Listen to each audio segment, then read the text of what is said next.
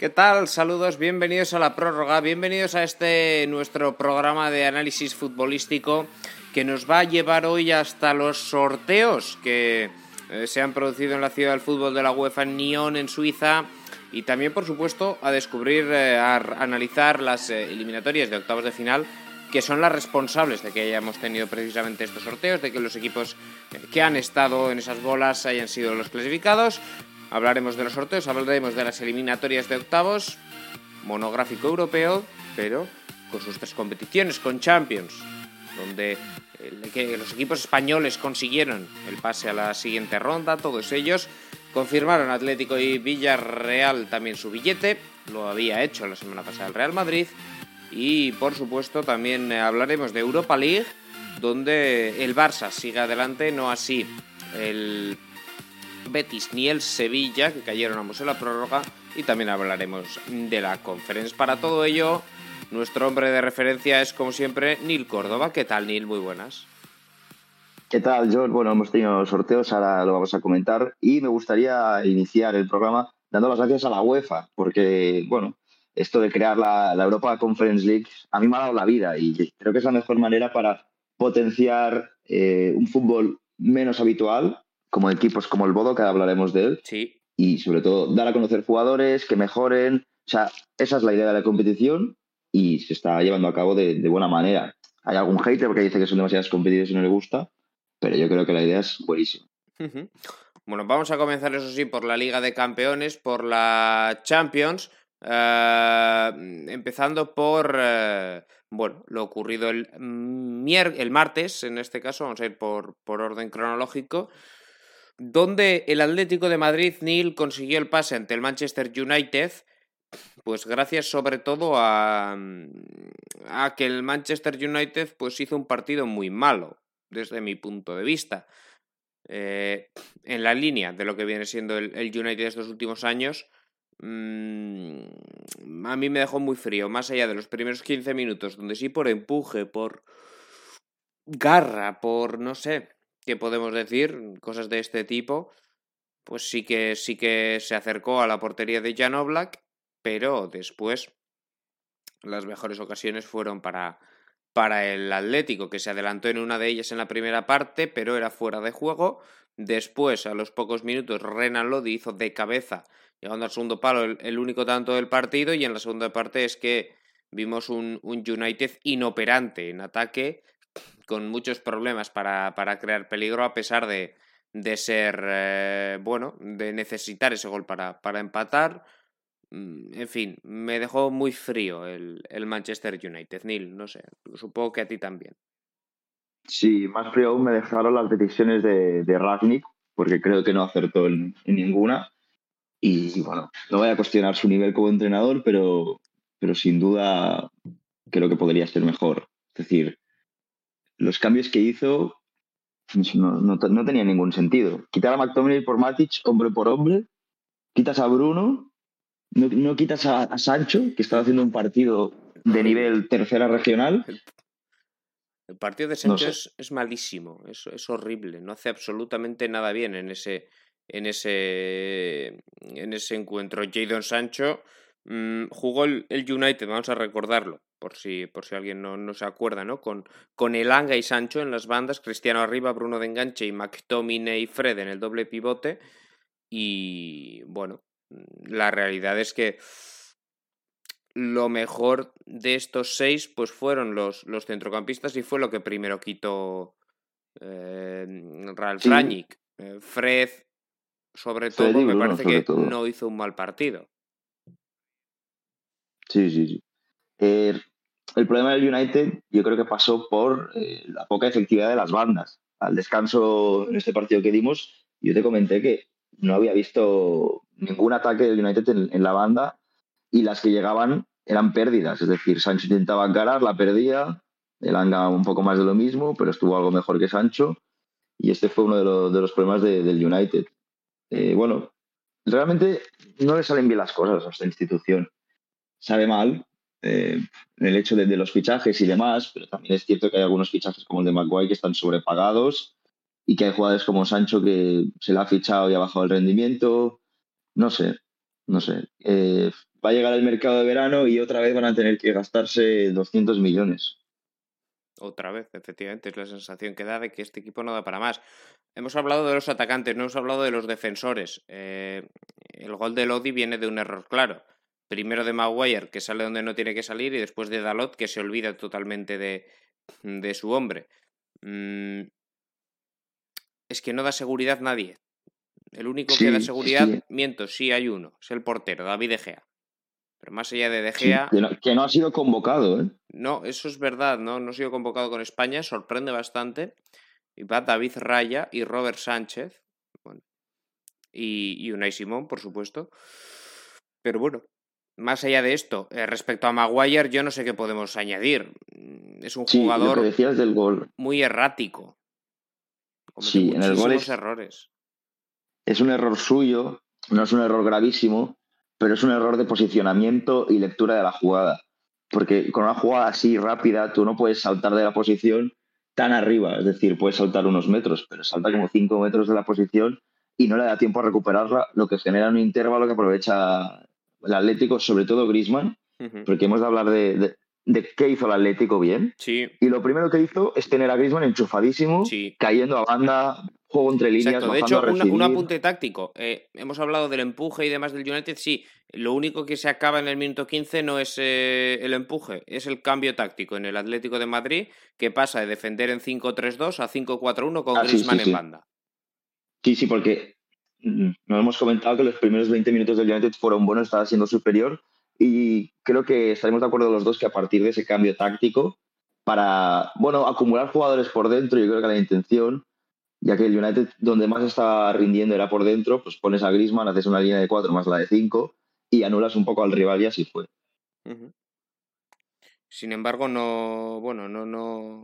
Después, con ese cambio con Griezmann en, en banda, el United ya dejó de, de operar en ataque prácticamente. Gran partido del, del francés, em, defendiendo implicado y después en ataque siendo muy acertado.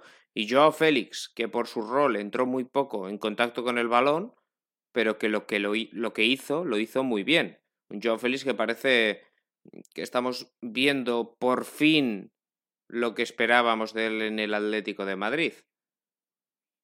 Lleva dos meses, me atrevo a decir ya, muy buenos el, jugador portugués.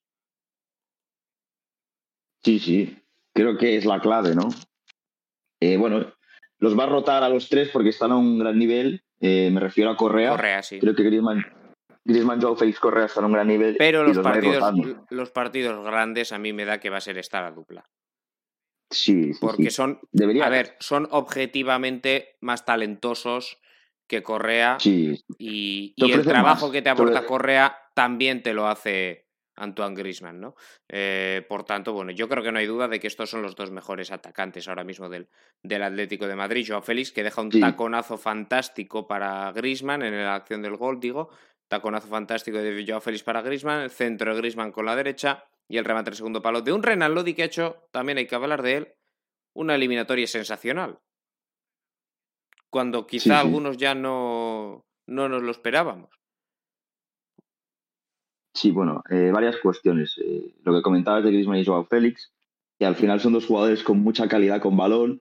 Correa es un jugador más físico, es un jugador que sin balón es muy bueno, pero yo creo que este Atlético debe proponer un poco más y debe jugar con Joao Félix y Griezmann. Y en los partidos grandes así va a ser como bien has dicho. Y en el caso de Lodi, un jugador que me encantó cundo lo descubrí en Atlético Paranaense con Bruno Guimaraes, ese Atlético Paranaense que gana la Copa Sudamericana. Es que es un jugador muy ofensivo. es un Marcelo de la vida, es el típico lateral brasileño y de carrilero rinde mejor porque no, no le exiges tanto atrás. Después, Reinildo mandaba. Ahí es nada. Yo no me esperaba que Reinildo, porque desconocía, la verdad, antes de fichar por Atlético no, no, no lo había visto, yo creo que nunca. Y, está dando un rendimiento fantástico de central izquierdo. En el Lille a lo mejor habías visto algún partido. Bueno, sí, algún partido, pero nada, cosa, cosa suelta. Y, y, el mozambiqueño, que es un jugador, Nil, que, está, que ha caído de pie eh, secando al, ataque del United ayer. Ah, bueno, ayer, ante el Hay que saca. Y, a, la que comentamos y a Cristiano Ronaldo, sí, sí. Y luego la que le saca que es a. No me acuerdo. No me acuerdo, pero es entre las piernas, jugándose un penalti. Sí, arriesgando muchísimo. Es a Bruno, ¿no? Yo creo que es a Bruno Fernández. Eh, quiero recordar que era al, al mediapunta portugués. Bueno, arriesgando quizá en exceso en esa, en esa acción, pero salió bien. Lo dicho, el problema del, United fue que no se atrevió eh, en la segunda parte. Eh, los cambios para mí fueron equivocados por parte de Ranić. Eh, los primeros tres cambios son Rashford por Elanga, algo que podemos entender. Matic por McTominay, bueno. Y Pogba por, por Bruno, que esto yo no lo entiendo. O sea, Pogba no hizo prácticamente nada en todo el partido. Es cierto que tiene un golpeo fantástico y una potencia magnífica que puede pillar una y mandarla para adentro, pero, pero Pogba, un jugador... ahora mismo está muy lejos del nivel de Bruno Fernández. Sí, Pogba siempre es un jugador de momentos, un jugador incluso un tanto irregular. Me parece un poco sobrevalorado. Y después ya, bueno, se la juega, mete a Cavani por Fred y el último mata por Maguire. Mata que yo pensaba que estaba igual jubilado, pero no. Ahí está Juan Mata todavía en la plantilla del Manchester United. Eh, no, no me convenció. Eh, pero más allá de que no me convenciera, la sensación es de que es un equipo, el United, muy débil atrás también. O sea, porque podían haber marcado un gol, tuvieron ocasiones suficientes como para marcar un gol, sobre todo al, principio. O Black estuvo muy bien, hay que reconocerlo. Y, incluso, bueno, mm, tuvo, alguna intervención bastante, bastante meritoria. Eh, pero estaba buscando el dato exacto de, de paradas de, Jan Oblak. Eh, bueno, tira cinco veces a puerta al United y no mete, así que serán cinco paradas, evidentemente, eh, porque no cuentan aquí los, los, bloqueados que están aparte. Así que sí, pues cinco paradas. meritorio Jan Oblak y seguro también por arriba, que es algo que, que quizá le había costado más en otros momentos. Es donde mm, el portero esloveno, ¿no? Peor peor anda. Sí, sí. Y para terminar con este partido, eh, una de cal y otra de arena. Muy buen rendimiento de De Paul, siempre ha sido un jugador que, me ha gustado. Eh, sí, mejor, sí. Uno de sus mejores partidos, uno de sus mejores partidos desde que está en, el Atlético, sin duda. Me gustó mucho, sobre todo filtrando balones al espacio, muy entregado. Y la, la, la otra que te voy a dar es la de Coque. Creo que Coque lleva casi un año entero a un nivel bastante bajo. Bueno, es cierto que venía de. ha estado lesionado. Eh, sí, sí, sí. Pero cuando no estado lesionado me refiero que. Sí, no, no. Su, no vemos temporada, hace unos años. A ver, su, su temporada no tiene, que ver con la, no tiene nada que ver con la del año pasado, que es fantástica, siendo uno de los hombres clave en el título de. De, hecho, no sé si ha ido con la selección. Sí, sí, sí. Ver, bueno, pero recuerdo una convocatoria que no había ido. Sí, pero y no, es, no es porque estuviera lesionado. En esta ocasión sí, sí que ha ido. Bueno, pues el Atlético de Madrid, que se clasificó venciendo al Manchester United, eh, de todas formas, bueno, lo que decimos, está muy bien ganar en Old Trafford, pero tampoco es tan complicado ganar a este Manchester, Manchester United. Ah, sobre todo por Maguire, yo es que leía ya para cerrar, ¿eh? leía una crónica, no sé si en el Guardian o, en uno de estos del partido, comparaban a Maguire con un carro de supermercado que tiene una de las ruedas averiadas. ¿eh? que, que, empieza a dar vueltas sobre sí mismo y no, no recula bien, no va bien para adelante. No... En fin, eh, se está quedando Maguire en un, en un jugador que solo tiene juego aéreo. Nada más. Y, con eso ni mucho menos te da. Y Varán, pues eh, contagiado de, de, de, de, la ineficacia del resto de defensas del, del United. Tiene que mejorar, tiene que mejorar el equipo, construir a partir de Bruno, yo creo, y, bueno, lo de Sancho es que es inexplicable. ¿eh? En el Dortmund era buenísimo. En el Dortmund Sancho era buenísimo y en el United eh, no vale para absolutamente nada. Así que se lo tiene que hacer mirar. se lo tienen que hacer mirar. Se lo tienen que hacer mirar porque son muchos años ya de crisis desde que no está Ferguson y, y el último título fue la Europa League que ganaron con Mourinho. O sea, ha llovido, ha llovido ya bastante. Por cierto, eh, dudamos eh, el otro día, no sé cómo, si estaba el año pasado en la Europa League, y claro que estaba, jugó la final. Jugó la final, sí, sí, sí, luego me acordé. Digo, menuda tontería que estábamos aquí. Eh, sí, menuda tontería estábamos debatiendo. Sí. que le ganó el Villarreal, que luego hablaremos del Villarreal. Ganó el Atlético de Madrid en Old Trafford, 0-1 gol de Lodi, con el 1-1 de la ida, pues pasan los de Diego Pablo Simeone. En el otro partido que se disputó el martes, pues tuvimos una sorpresa morrocotuda. El Benfica le ganó al Ajax por 0 goles a 1, partido que nos contó aquí en The Overtime nuestro compañero Oscar Alfredo Mendoza, que nos ha dejado también la, la crónica, el análisis de ese, de ese partido entre Ajax y Benfica. ¿Qué tal John, amigos de The Overtime? Los saluda Oscar Alfredo Mendoza para platicar sobre lo que ocurrió el martes pasado entre Ajax y Benfica en el Amsterdam Arena, el partido de vuelta de la serie después de que en la ida eh, ambos conjuntos igualaran 2 a 2 en el Estadio da Luz. Eh, aquel duelo fue bastante atractivo, eh, un empate en el que para el cuadro del Benfica marcaron bueno, un autogol de Sebastián Aller y después también Jarem Chuk por parte del cuadro neerlandés. Eh, anotaron eh, Dusan Tadic y también Sebastián Aller. Mientras que, bueno, ahora vamos a repasar lo que fue este duelo de vuelta que al final acabó con un 0 a 1 para el Benfica, lo que deja el global 2 a 3 en favor del cuadro portugués. Por tanto, estarán en cuartos de final. Pero vamos a meternos un poco en lo que fue el partido, sus detalles y demás. Primero vamos con los 11, porque el Ajax, dirigido por Eric Ten Hag, eh, formó con eh, André Onana bajo palos, después línea de cuatro con Masraoui Timber, Lisandro Martínez y Daily Blind. En el medio campo doble pivote, al menos en teoría, para Edson Álvarez y Ryan Gravenberg mientras que como mediocentro ofensivo estaba Steven Berghuis, eh, luego por derecha Anthony, por izquierda Dusan Tadic y en el eje del ataque Sebastián Aller, uno de los grandes goleadores de esta Champions League, junto con Robert Lewandowski. Eh, únicamente una modificación con respecto al duelo de ida, que fue en la portería, que corresponde a Onana, que ingresó por eh, Remco Pasver. ahora vamos con el Benfica que jugó con Blaco Dimos bajo palos, luego con Junior Gilberto, Otamendi, Bertongen y Grimaldo. Eh, en el medio campo Taraft y Julian Weigel. Luego por derecha Rafa Silva, por el centro Gonzalo Ramos, por izquierda Everton. Y como centro delantero Darwin Núñez, el uruguayo, todos dirigidos por Nelson Verísimo, quien repitió el 11 del partido de ida. Le funcionó la fórmula, o al menos le alcanzó para para competirle de tú a tú al Ajax y por tanto repitió la alineación. Ahora bien, en el primer tiempo, y bueno, antes hay que decirlo también, en el Amsterdam Arena se respiraba un ambiente eh, sumamente ardiente, emocionante. Antes del partido se apagaron las luces, todo el mundo con los celulares fuera, en fin, fantástico, fantástico. Y bueno, como no podría ser de otra forma, para una noche de UEFA Champions League. En la primera mitad, eh, realmente las claves pasan por un amplio dominio del Ajax, mientras que el Benfica replegaba un poco como lo esperado.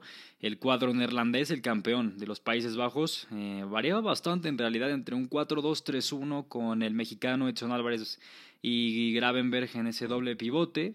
Esto era principalmente con balón, ya sin balón muchas veces, eh, para bueno, buscar la recuperación tras pérdida. Eh, Steven Berghuis y el propio Gravenberg variaban su altura para formar un 4-3-3 eh, por tanto, había bastantes variantes. Incluso había momentos en los que se daba una línea de tres para la salida de balón con Timber por derecha, luego también con Martínez y con Daily Blind, mientras que Gravenberg compensaba por el carril de la izquierda. Y estas eran algunas de las claves del compromiso que al final, muchas ocasiones para el cuadro Ajaxid, en los primeros 45 minutos, eh, la más destacable diría yo, al 35 un tiro de Gravenberg en el que parte de la banda de la izquierda traza la diagonal y después eh, suelta un disparo bastante, bastante potente que pasa apenas por encima del arco defendido por Odiseas Blacodimos. Eh, se quedó cerca de abrir el marcador, el mediocampista neerlandés. Aún así, el medio tiempo llegó con el 0-0, que si bien dejaba la sensación de que era, bueno, una sensación bastante, bueno, negativa, diría yo, porque, bueno, negativa por el Ajax, claro, porque las ocasiones eran muchas y por tanto quizá merecía ir ganando. Ya para la segunda mitad un cambio eh, haría verísimo. Eh, la sustitución fue Meite por Tarabt. Eh, lo único que se movió en los banquillos de ambos conjuntos para el complemento. Y sin embargo, la propuesta o la tónica del partido no fue muy distinta. El Ajax que proponía, el Benfica que esperaba, aunque daba la sensación de que cada vez estaba más sólido en defensa y no estaba incómodo el Benfica de esta forma. Eh, también hay que mencionar que en esta parte complementaria, Anthony, desde mi punto de vista, fue uno de los más destacados, como siempre. Propone algo distinto en el uno contra uno, en los desequilibrios, e incluso al momento de, de lanzar centros, es muy preciso y lo hace con continuidad. Y es algo que se agradece para buscar variantes y Anthony es una pieza fundamental en el Ajax por estas mismas razones. Eh, un duelo bastante interesante también entre, entre el brasileño Anthony y el portugués Grimaldo el que se suscitó por la banda de la derecha del Ajax e izquierda del Benfica. Y fue al minuto 77 cuando llegó el momento clave de toda la eliminatoria, porque se dio una falta de Edson Álvarez eh, a algunos metros del área, del área de Pazver. Eh, por, por, una banda por el costado de la derecha del eh, cuadro lusitano que al final de cuentas podemos decir que la falta es un tanto señalable, eh, discutible, porque, bueno, desde mi punto de vista el jugador del Benfica termina por tropezarse eh, con sus propios pies, sin embargo se señaló como falta, la cual ejecutó Grimaldo y Darwin Núñez eh, se impuso por elevación y anotó el único tanto del partido, y vamos, no es que sea el único tanto del partido, sino el único tiro a puerta del Benfica en este partido de vuelta. Y aquí se juntan varias cosas. Primero, una mala salida de André Onana. Además, eh, el marcaje de Jurrien Timber también se dio eh, pues, bastante malo. Le concedió bastantes facilidades al atacante uruguayo. Y de esta forma, el 0 a 1 que definía la eliminatoria. Un gol que llegó, pues vamos, una jugada bastante aislada y que le da la victoria al Benfica el 81. Ten Hag le dio ingreso tanto a David Klassen como a Brian Broby para buscar lo último para cargar el área. Sin embargo, eh, el Ajax estaba totalmente desconcertado después del gol. Entonces, pues en fin, el Ajax tuvo un cierre de partido muy, muy complicado. No pudo ni siquiera generar porque el Benfica llevó el partido también a donde quería lejos de su área. En los últimos minutos eh, mantenía el balón eh, en el campo del Ajax, eh, mataba el ritmo con, con bastante frecuencia y en fin, el partido que terminó con 0 a 1 en favor del Benfica que se impone en el Johan Cruyff Arena y hay que decirlo también, en general fue una eliminatoria divertida con un intercambio de golpes en la ida y un partido mucho más táctico en la vuelta que con el global de 2 a 3 favorable al Benfica, el conjunto de Nelson Verísimo estará en cuartos de final el conjunto de Nelson Verísimo que está en cuartos gracias a aprovechar la única que tuvieron prácticamente, eh, el único tiro a puerta, como nos contaba Oscar. El fútbol no es solo merecer, no es solo generar, Nil, también es meter, anotar. Sobre todo es eso el fútbol. Y luego hablaremos de, otro partido, del Villarreal, donde también van, van a ir por ahí los tiros. El Ajax no perdonó, esa es la, la clave de la eliminatoria. Sí, bueno. O sea, el Benfica. Sabe mal al final. El Benfica no perdonó, digo yo, el Ajax no perdonó. El Ajax perdonó y el Benfica Eh. no. Sabe mal porque he visto ida y vuelta y me ha parecido bastante superior el Ajax. Pero bueno, eh, no han acabado de definir. eh, quizá puede, uno de los problemas puede ser el hecho de siempre jugar con falso 9. Porque el balón siempre llega, pero no, no hay un jugador en carril central que termine la, la jugada, que la finalice, que esté en posición de remate. Porque si Haller baja a recibir o cae a banda o Tadic más de lo mismo, al final no hay quien esté en esa zona de finalización. Y yo creo que es un poco el problema de- del Ajax en algunos partidos, porque vale, el Aire Davis va sobrado, pero jugando contra el Heracles Almelo no le hace falta tener a, a un jugador de ese tipo. Puede rematar Bergwijn mismo, pero cuando se enfrenta a rivales como el Benfica, que te plantean un bloque bajo, que salen a la contra, que son buenos a balón parado, pues pasa esto. Que por cierto, vaya partidazo de Gilberto, el lateral derecho de- del Benfica, que no le conocía antes de la eliminatoria y me ha encantado. Bueno, pues em, pasa el em, Benfica eh, dando la sorpresa. Y también pasa, vamos ya con los del miércoles, el Villarreal, que se cargó a toda una Juventus en probablemente el peor partido de estos octavos de final, el peor para el espectador neutral, un partido que vale, sí, después del partido todos decimos Emery, Emery, Emery, Emery lo lleva donde ha querido, Emery, Emery. El Villarreal sale vivo en la primera parte porque tiene suerte. Porque Vlahovic la manda al larguero y porque Rulli tiene Y, y porque dos o tres Rulli. paradas de muchísimo, muchísimo mérito. Sí, sí. O sea, el, el- todo bien para el Villarreal porque no te meten en la primera parte, pero lo normal es que Vlahovic, alguna de las que tiene, la mande para adentro. Tú sobre todo que ves sería Nil, ya sabemos que Vlahovic, raro es que perdone. Sí. Raro es que perdone, y yo no te diría que perdonó, sino que tampoco tuvo ninguna clarísima. Como lo que manda el larguero. las- Sí, esa es la única. La- las que hubo, pues apreció Rulli, pero la Juventus no puede achacar la mala fortuna de tan fuerte. Es decir, una institución como la Juventus no puede decir, no, es que tuvimos mala suerte.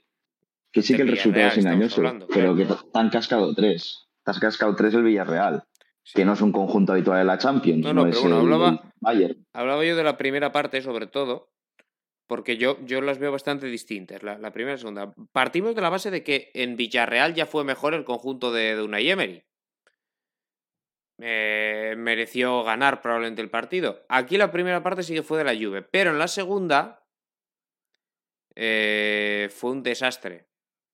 Con el Villarreal replegado, no consiguió generar prácticamente nada, el balón de lado a lado.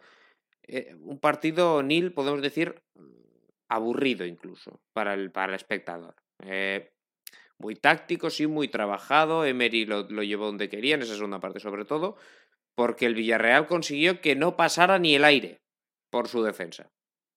Bueno, por su defensa, sí, sí. que su defensa comprendía a, a todos los jugadores del equipo. ¿eh? No sé si recuerdas en directo que hubo una jugada que estuvo 15 minutos sin que nadie se moviera.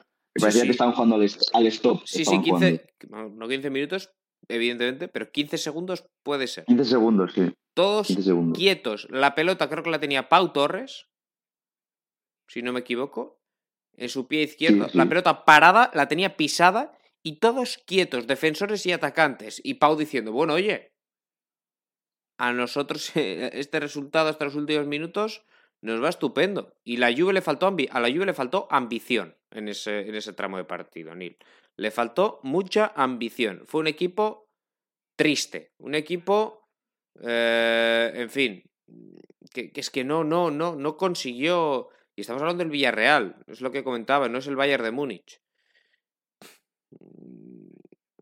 La Juve atraviesa una crisis importante. Sí.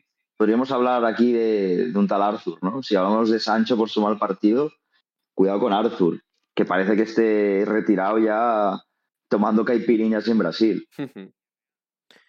El partido de Arthur, tú coges los datos, esta gente que le encantan los datos, ¿no? Vas a, a- Arthur y ves más de 100 pases, un acierto del 95%, dices, Arthur, fantástico. Eh, pases largos 80%, eh, 100% en, en tackles. El partido de Arthur es malo. No supera una sola línea en todo el partido. Fíjate que da pases y, y ninguno es hacia adelante prácticamente, Nil. Sí, sí. Es una pena porque era un jugador en gremio que apuntaba de muchas maneras y precisamente lo que hacía era eso, romper líneas, incluso jugaba de media punta alguna vez ahí, cuando ganaron la, la Copa Libertadores, pero bueno, luego en el Barça pues un poco de disciplina y en la Juventus es que no juega nunca, prácticamente no juega. Ah, Jugó porque McKenny estaba Y lesionado. jugó, si no, sin, no- co- y jugó sin confianza. Sí, no hubiese entrado ni desde el banquillo. Luego, las bajas de la Juventus también se han notado. Alexandro es importante en el lateral izquierdo. Aunque De La Silva lo hizo bien ¿eh? en esa posición. Sí, sí lo hizo bien. Eh, la pareja Bonucci y quieras o no, es importante, aunque sean ya muy veteranos. Chiesa es un jugador que desborda muchísimo y que se va a perder toda la temporada. De lo mejorcito fue cuadrado Sí, a estas alturas. sí, sí. Y eso habla un Y poco de lo, mal Danilo también. de lo preocupante que es la, la eliminatoria, ¿no? Que si el mejor es cuadrado a estas alturas, pues, pues apaga y vámonos. Lo que decía, el Villarreal supo aguantar sin que, no, sin que pasara absolutamente nada en toda esa segunda parte hasta el minuto 75, donde una Emery da entrada al arma secreta que tenían, que era Gerard Moreno. El infiltrado. También habían entrado antes ya Chucuece y, y Coquelán. Coquelán, un futbolista muy físico también, con, que puede actuar como, como box to box, ah, pero sobre todo la entrada de Gerard Moreno cambió el partido. La primera que tiene, penalti. Bueno, la, la primera acción con él sobre el campo, prácticamente, quiero decir. Ah, mm, es que lo comete Rugani, por cierto, el penalti, y es bastante claro, yo creo. Eh, el que cae dentro del área Nil, eh, si no recuerdo, recuerdo mal, es eh, Coquelán. Sí, es Coquelán el que cae dentro del área. pero en la acción participa Gerard Moreno. Con la entrada de Gerard Moreno también vemos a un Yuma mucho más echado pues al, al, costado que es donde, donde, mejor, donde mejor actúa. Es cierto que Gerard entró por lo Celso, ¿no? Esa posición entre comillas de media punta, pero eso permitió también a, reordenarse un poco al, equipo y que Danjuma pues, se moviera un pelín más hacia la izquierda, que es donde más, más peligro genera. Eh, batió Gerard Moreno de penalti a Chesney, que casi lo para, y a partir del gol, apagón general en Turín, se le bajan los plomos y le pasa un poquito, no tan exagerado, pero lo que le pasó al PSG en el Bernabéu. O sea, le mete el primer golpe y es que se acaba el partido. Es que el Villarreal al final le, mete otros dos en, esos últimos diez minutos. O sea, sí, se vienen abajo. No reaccionó nada. O sea, no, no, ni por empuje ni por nada. Fue, fue la nada el, ataque de la Juventus y, acabó, y acabó marcando eh, Pau Torres a balón parado el 0-2 y es un, en un saque de esquina, ¿no? Botado desde la derecha y una primera, un primer toque y, Paula manda para adentro y después en el descuento otro penalti por mano clarísima eh, que transformó Danjuma para hacer el, el 0-3. Al final el resultado es muy duro para la Juventus, pero fíjate ni lo que te voy a decir. Yo creo que les viene bien para darse cuenta de que de verdad, porque al final si llegan a pasar la eliminatoria contra el Villarreal sufriendo tal, acabas la temporada ¿eh? y dices, bueno, cuartos de Champions, eh, nos hemos vuelto a meter además en Champions, eh, en Serie A, tal, no hemos hecho tan mala temporada, no, no, vamos a ver. Este 0-3 te demuestra que, hay muchas cosas que cambiar en la Juventus, ¿no? ahora te lo voy a comentar porque a eso iba. la Juventus ahora mismo es cuarto clasificado de la Serie A y aún puede ganarla. Ciertamente solo está a seis puntos del Milan, que es el líder, cuando la temporada había empezado muy mal. Claro, luego tiene equipos como Lazio y Roma por debajo y Atalanta, que son más irregulares y casi seguro que va a entrar en, Champions porque le saca siete puntos a Lazio, que es, que es quinto, clasificado. Pero es engañosa, engañoso el rendimiento de la Juve desde que empezó el año y desde que llegó Blajovic, porque sus rivales han sido muy sencillos. Le ganan a Udinese, le ganan, no sé, yendo más a, a los partidos más recientes, al Empoli 2-3, contra la Fiorentina en Copa 0-1, a la Spezia 1-0, a la Sampdoria 1-3, pero también cuando se enfrentan a rivales de, su categoría, de su zona, empate a 0 contra el Milan, empate a 1 contra el Atalanta, empate en el derby contra el Torino y el calendario que le queda de final de temporada es duro porque ahora están jugando contra equipos de, la zona media-baja. Así que ellos, ya son conscientes de que hay muchas cosas que mejorar en, en la Juventus, la marcha de Cristiano fue dura, han encontrado el relevo que es Blajovic pero a este equipo le faltan muchas cosas. Empezando, un creador de fútbol, un jugador que rompa líneas que no lo tiene. Hmm, porque pensaban que era Arthur, pero, pero ya no lo es. No, desde y tampoco, es ese, tampoco es ese perfil, McKenny, ni Zakaria. Y respecto al Villarreal, pues mérito tremendo, ¿no? Del equipo de, de Unai Emery, meterse en, en, cuartos de Champions. Ganar a la Juventus, al final no era el rival más difícil, pero, pero hay que estar ahí. Y, y lo dicho, un buen esfuerzo colectivo, ¿no? En general, no hay nadie que destaques negativamente. Es que Jeremy Pino quizá fue el, peor, sufrió un poquito por esa banda con De Siglio y, y después no, no consiguió en ataque tampoco hacer prácticamente nada. Pero más allá de Jeremy Pino, la pareja centrales estuvo muy bien, Albiol Pau Torres, eh, también viene el centro del campo con Capú, con Parejo. Eh, Danjuma no entró mucho en juego, pero lo que, lo que hizo lo hizo, lo hizo bien. En fin. Eh, Para mí de los mejores fue Gerard Moreno, y eso que estuvo 15 minutos. Bueno, y Jero Rulli, ¿eh? es que, no necesita más. Que Jero Rulli salva, salva, salva de, irse al descanso perdiendo claramente. Bueno. La, UEFA le dio el premio al mejor del partido y, merecido. Sí, yo Pero creo lo que te decía es que Gerard Moreno necesita 15 minutos para ser el mejor o de los mejores. Es determinante Gerard Moreno y, y, lo volvió a demostrar en esta victoria ante la Juventus que clasifica el Villarreal para la próxima ronda. Vamos rápidamente con la última eliminatoria porque era la que menos emoción tenía de las cuatro que se resolvían esta semana porque el resto habían llegado con empate, por cierto, a, esta partido de vuelta. Y el Chelsea, mm, el Lille es cierto que le apretó un poquito, ¿no? Eh, poniéndose por delante con gol de Burak Yilmaz, pero Pulisic antes del descanso, justo en el descuento, y Azpilicueta en la segunda parte le dieron la vuelta. Al final 1-2 para el Chelsea, que se lleva el partido por 1-2 y la eliminatoria por, por 1-4 en el, en el global, Nil. Sí, bueno, el Lille ha hecho lo que ha podido. Eso, eso te iba a Eh, decir, ya no hemos- le podemos pedir más al Lille. Ya lo hemos comentado muchas veces. Es un proyecto desvanecido. Hmm. Es triste porque ganas la Lican contra todo un PSG y se te va todo. Dueño, dirección deportiva, jugadores. Y aún así el Lican no, no están tan mal, están sextos con 43 puntos. Y han, y han llegado a octavos de final de la Champions. Yo creo que es muy meritorio el rendimiento de Lille para, para lo que ha sucedido. Un poco más que decir. Sí, totalmente de Y acuerdo. el Chelsea, pues bueno, eh, pues siendo superior, demostrando esa superioridad, está muy bien en liga y vamos a ver, porque Sí, es un conjunto o sea, que Al final, vamos a ver contra el Madrid. Exacto. Eh, es cierto que el Lille quizá mereció no perder este partido de vuelta, pero en el global de la eliminatoria fue. eh, en, en Londres sí que fue claramente mejor el, el equipo de, de Thomas Tuchel. Y, y bueno, ya con un 2-0 de ventaja sabían que lo tenían muy complicado porque además, eh, bueno, el Chelsea es un equipo que defiende muy bien y, y meterle, meterle tres goles que necesitaban para, para pasar, pues era muy complicado. Marcó uno Burak Yilmaz de penalti y, después el Chelsea además, pues remontó. Veremos contra Madrid, nos decías Neil, sí, No, te iba a decir un aspecto táctico, Sí. y es que el Lille salió con defensa de tres, que no es nada habitual, para igualar el esquema del Chelsea.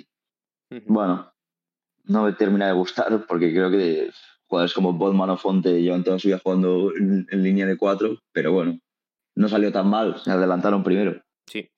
Ah, te iba a comentar, Neil, que, mm, bueno, vamos a ir con el sorteo, porque una vez ya repasadas las eliminatorias, hablamos del sorteo de Champions antes de ir con Europa League y con Conference, un sorteo que nos deja pues dos eliminatorias preciosas y dos bonitas, pero con, con claro favorito. Empezamos por las preciosas. La primera de ellas que salía Chelsea-Real Madrid, Neil, primer duelo Premier Liga con una eliminatoria de pronóstico incierto. Sí, ¿Cómo lo ves? hoy lo, lo he estado pensando, yo creo que es 40-60, pero porque es el Real Madrid y porque tiene a Benzema y a Vinicius a un nivel que no, que no está ningún jugador del Chelsea. ¿Tú crees? ¿Tan, tan claro lo ves para el Madrid? Madrid No, bueno, no es tan claro, 40-60. Bueno, Incluso si no se llamara Madrid, te diría 55, 45, incluso 50-50. ujú. Pero como se llama Madrid, pues... sí, 40. y además la vuelta importante en el, en el Santiago Bernabéu, que ese es otro Aparte factor a, eso. a tener en cuenta, ¿no? Que Eh, creas o no, y es que- importante. el Chelsea no va a poder en principio tener aficionados en casa. No. Por, por la sanción, no puede vender entradas y... y, y- y- Pero no puede vender entradas, pero sí, que pueden ir los abonados, ¿no? No, pero es que no hay abonados para la Champions. Esto, Ah, aquí yo hay no, que, sé si- no sabía que funcionaba así en, en Inglaterra. hay que, bueno, en Inglaterra y, y- y, bueno, aquí en España, que yo sepa, en la mayoría de No, no, clubes también. En español no, no fue así. En Europa entraba mismo precio. Sí, bueno, pues normalmente, Sí. Pues qué. Depende de la política del club, eh, Sí. yo creo, un poco. Sí, sí, no, yo aquí, por ejemplo, Athletic Club, sí que, por supuesto, va aparte, Europa. Eh, No, aquí nunca, aquí todo incluido, aunque lleguen a la final. Bueno, pues oye, mira qué bien, por el español. No es Sí. el caso del Chelsea y por eso se van a quedar sin, sin espectadores, por lo que parece. Por ser, por ser avariciosos.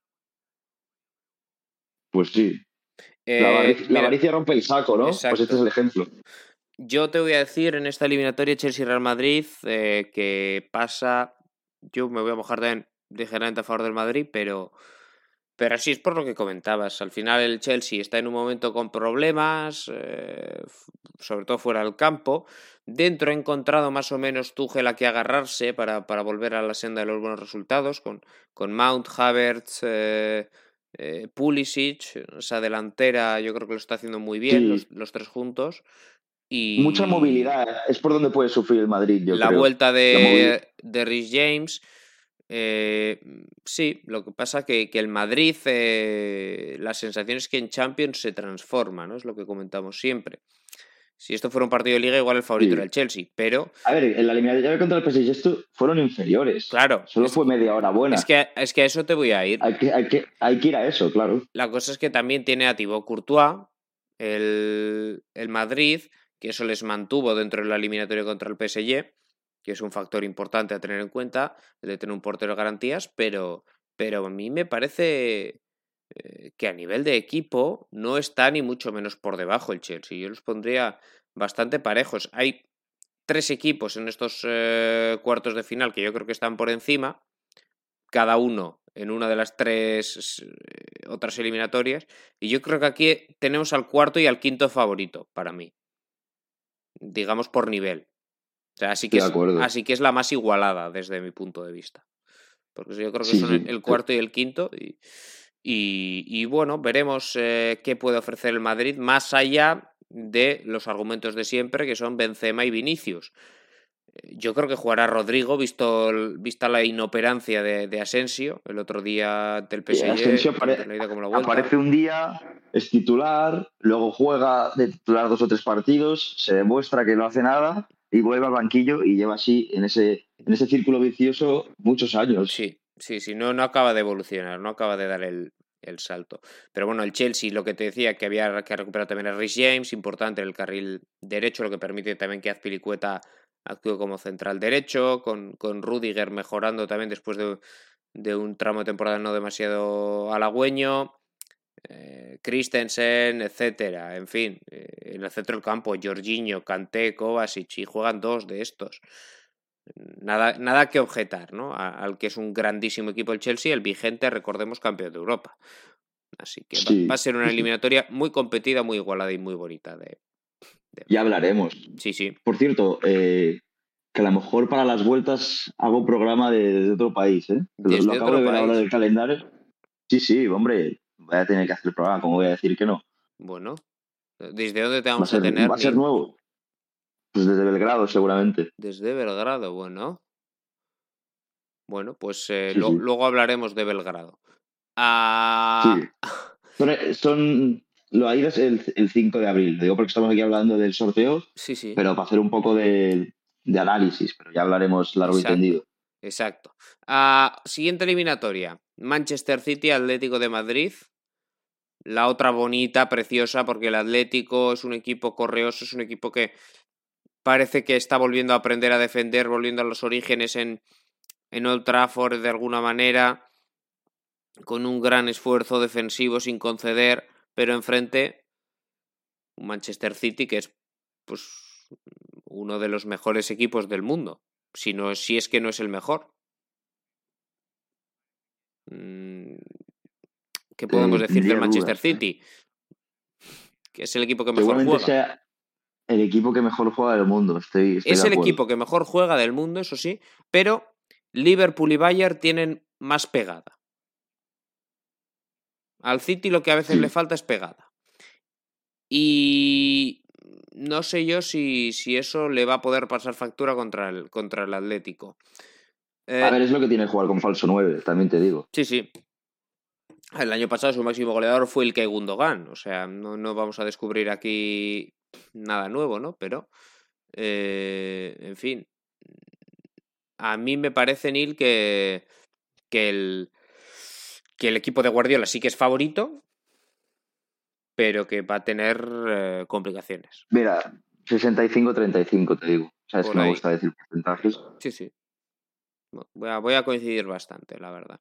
Eh, ¿Argumentos para que el Atlético pueda ganar? Pues que los equipos ingleses se le dan muy bien, sobre todo. Eh, la, parte, la, de lo que el otro día, cuidado. la parte negativa es que el City es el menos inglés de los ingleses. O sea, es el equipo que menos depende del ritmo, del físico, de. O sea, Liverpool, Chelsea, te- meten mucho ritmo. Meten... El Manchester City es un equipo más. eh, más casi estilo clásico de la Liga Española. De, Sí, no de ahora, ¿eh? De hace, de hace unos años, de jugar bien. Más, eh, evidentemente es un equipo con el sello de Pep Guardiola. Eh, no, no vamos a descubrir cómo juegan ahora los equipos de Guardiola, más tener el balón, someter a través del balón. Aquí la, es que juegan... La, posesión no, va, no hay ninguna duda de quién la va a tener. Y, y la duda está en si va a conseguir culminar el City. O el Atlético va a ser capaz de, ante esa movilidad extrema de los atacantes del City, ser capaz de defenderlo bien. Juegan muy tranquilos, yo creo que sería la definición. Si es un conjunto que. Hmm. a, veces demasiado. Sí, a veces demasiado. Y el Atlético, eso, sí, es un poco lo contrario. El Atlético es un equipo que juega muy encendido, muy. Muy de el Atlético corta. Es pura pasión. Exacto. pura pasión y, a las contras. y a las contras veremos, pero, pero puede, eh, puede hacer daño. El, el Atlético aunque con Rubén Díaz ha mejorado mucho, evidentemente, desde que está Rubén Díaz, la zaga del City, que era su principal problema, mm, bueno, mm, seguro que alguna va a tener Atlético, porque el City tampoco es un equipo que, que, que sea defensivamente el mejor del mundo, no, no, es lo que destaca, ni mucho menos. Así que... Yo creo que la definición es que se le puede complicar al City la eliminatoria. Sobre todo por eso que decimos, un City con mucha posesión, muy tranquilo, es un, rival muy incómodo. El Atlético es un rival muy incómodo y el City lo puede. Lo puede pasar mal, aunque seguro yo. que a Guardiola no le ha hecho gracia ¿eh? que le toque el Atlético. No, seguro. ninguna. Y... Pero aún así yo creo que van a pasar. Yo creo, yo sigo pensando que, que el Atlético va a pasar. Siguiente eliminatoria, Nil. Villarreal Bayern de Múnich los eh, castellonenses que van a jugar contra otro de los favoritos. Mm, hombre, aquí sí que es favorito, claro, el Bayern, ¿no? Sí, aquí me hacía una pregunta yo que, te he trasladado antes por el grupo y es hasta qué punto Emery va, a jugar a, guardar. Porque si juegas a guardar contra el Bayern te caen ocho. O sea, para mí posiblemente sea el equipo que más facilidad tiene para romper líneas, incluso por, el, por encima del City. No sé, yo creo que el plan sí va a ir por ahí, ¿eh? Sí, seguramente vaya por ahí, pero a, niveles del, partido contra la Juventus, quizá podría atreverse un poco más. El Bayern mm, es más vulnerable de lo que parece. En Bundesliga se ha demostrado en algún partido. Cuando el Bochum le metió un 4-2, empatando ante el Hoffenheim. Es decir, en un juego directo de ida y vuelta, a veces sufre. Hmm pues eh, no sé cuál va a ser el plan de Emery exactamente, pero, pero yo creo que se va a parecer bastante a lo que vimos en, Turín. ¿eh? Eso sí, yo le veo menos visos de prosperar a ese plan. Eh, yo creo, yo, si quieres damos porcentajes, yo le doy al Bayern un 85. Mm, yo iba a decir 80-20. Pues por ahí. Lo tengo bastante claro. Sí, sí. Yo creo que es bastante claro que el Bayern es, es muy favorito al final. Vienen de meterle 7 eh, al, al, Salzburgo, sí. Claro, que, el Villarreal lo va a competir. No es comparable. seguramente. No es comparable el Salzburgo con el Villarreal, sobre todo a nivel defensivo, porque el Salzburgo era fue una verbena.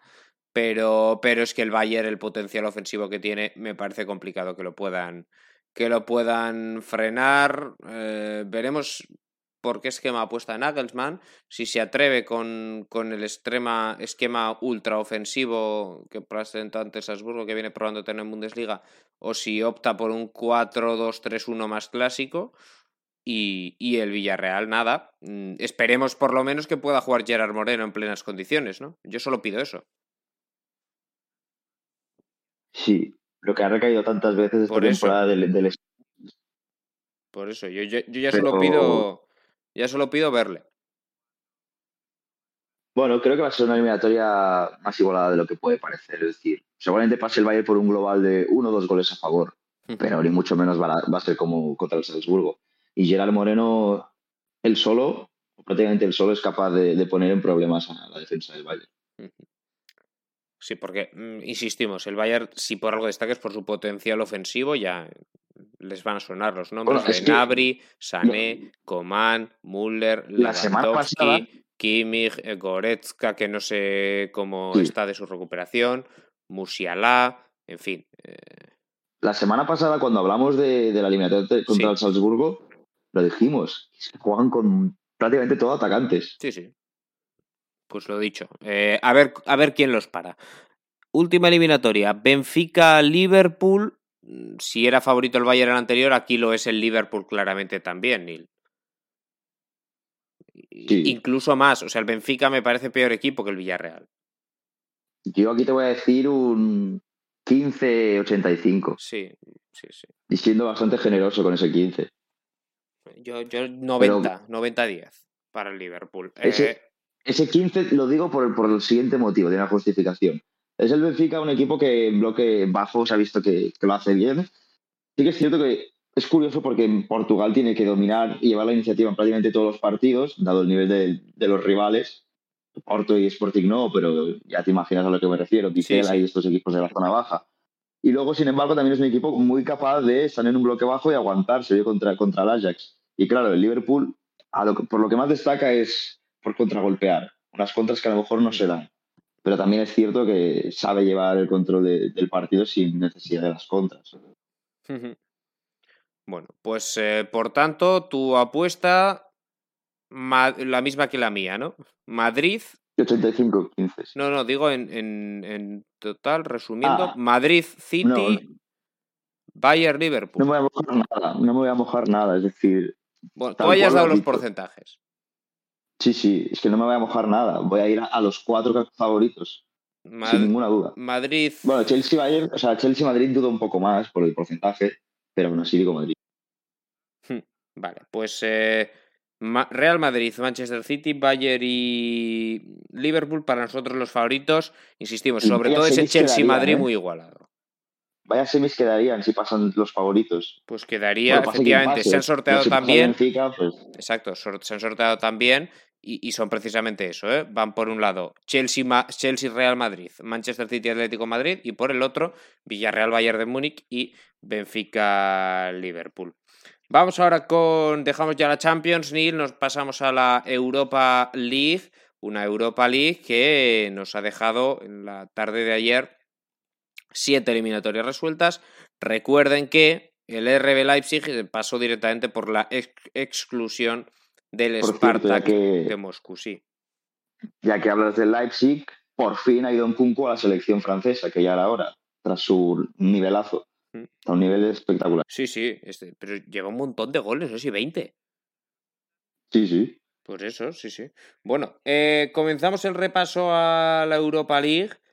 Recordando que el Leipzig ya estaba clasificado, por tanto, siete eliminatorias. Lo hacemos en Turquía, donde el eh, Galatasaray plantó cara, pero acabó cayendo ante el Fútbol Club Barcelona. De este partido también nos va a hablar nuestro compañero Óscar Alfredo Mendoza, al que volvemos a saludar. De vuelta con ustedes, amigos de The Overtime, nuevamente los saluda Oscar Alfredo Mendoza para platicar en esta ocasión sobre la eliminatoria o el desenlace de la misma entre Galatasaray y Barcelona en el Nef Stadium, mejor conocido como el infierno turco por la atmósfera que tiene, eh, por cómo aprieta su afición. Y bueno, estaremos platicando sobre cómo terminó esta eliminatoria entre los turcos y los catalanes, que recordemos que en la ida igualaron sin goles en el Camp Nou, en un duelo en el que el Barcelona generó mucho, pero en parte por Iñaki Peña y por la falta de creatividad y de dinamismo en el campo rival, el cuadro culé terminó por tener un tropiezo. Sin embargo, en Turquía, en Estambul, las cosas fueron muy distintas porque al final fue un marcador de 1 a 2 favorable al equipo de Xavi Hernández que los coloca entre los mejores 8 de la UEFA Europa League. Antes de comenzar realmente con la cronología del partido vamos a repasar las alineaciones de ambos conjuntos. Primero el Galatasaray de Domenech Torrent que formó con un 4-2-3-1 con Iñaki Peña en la portería,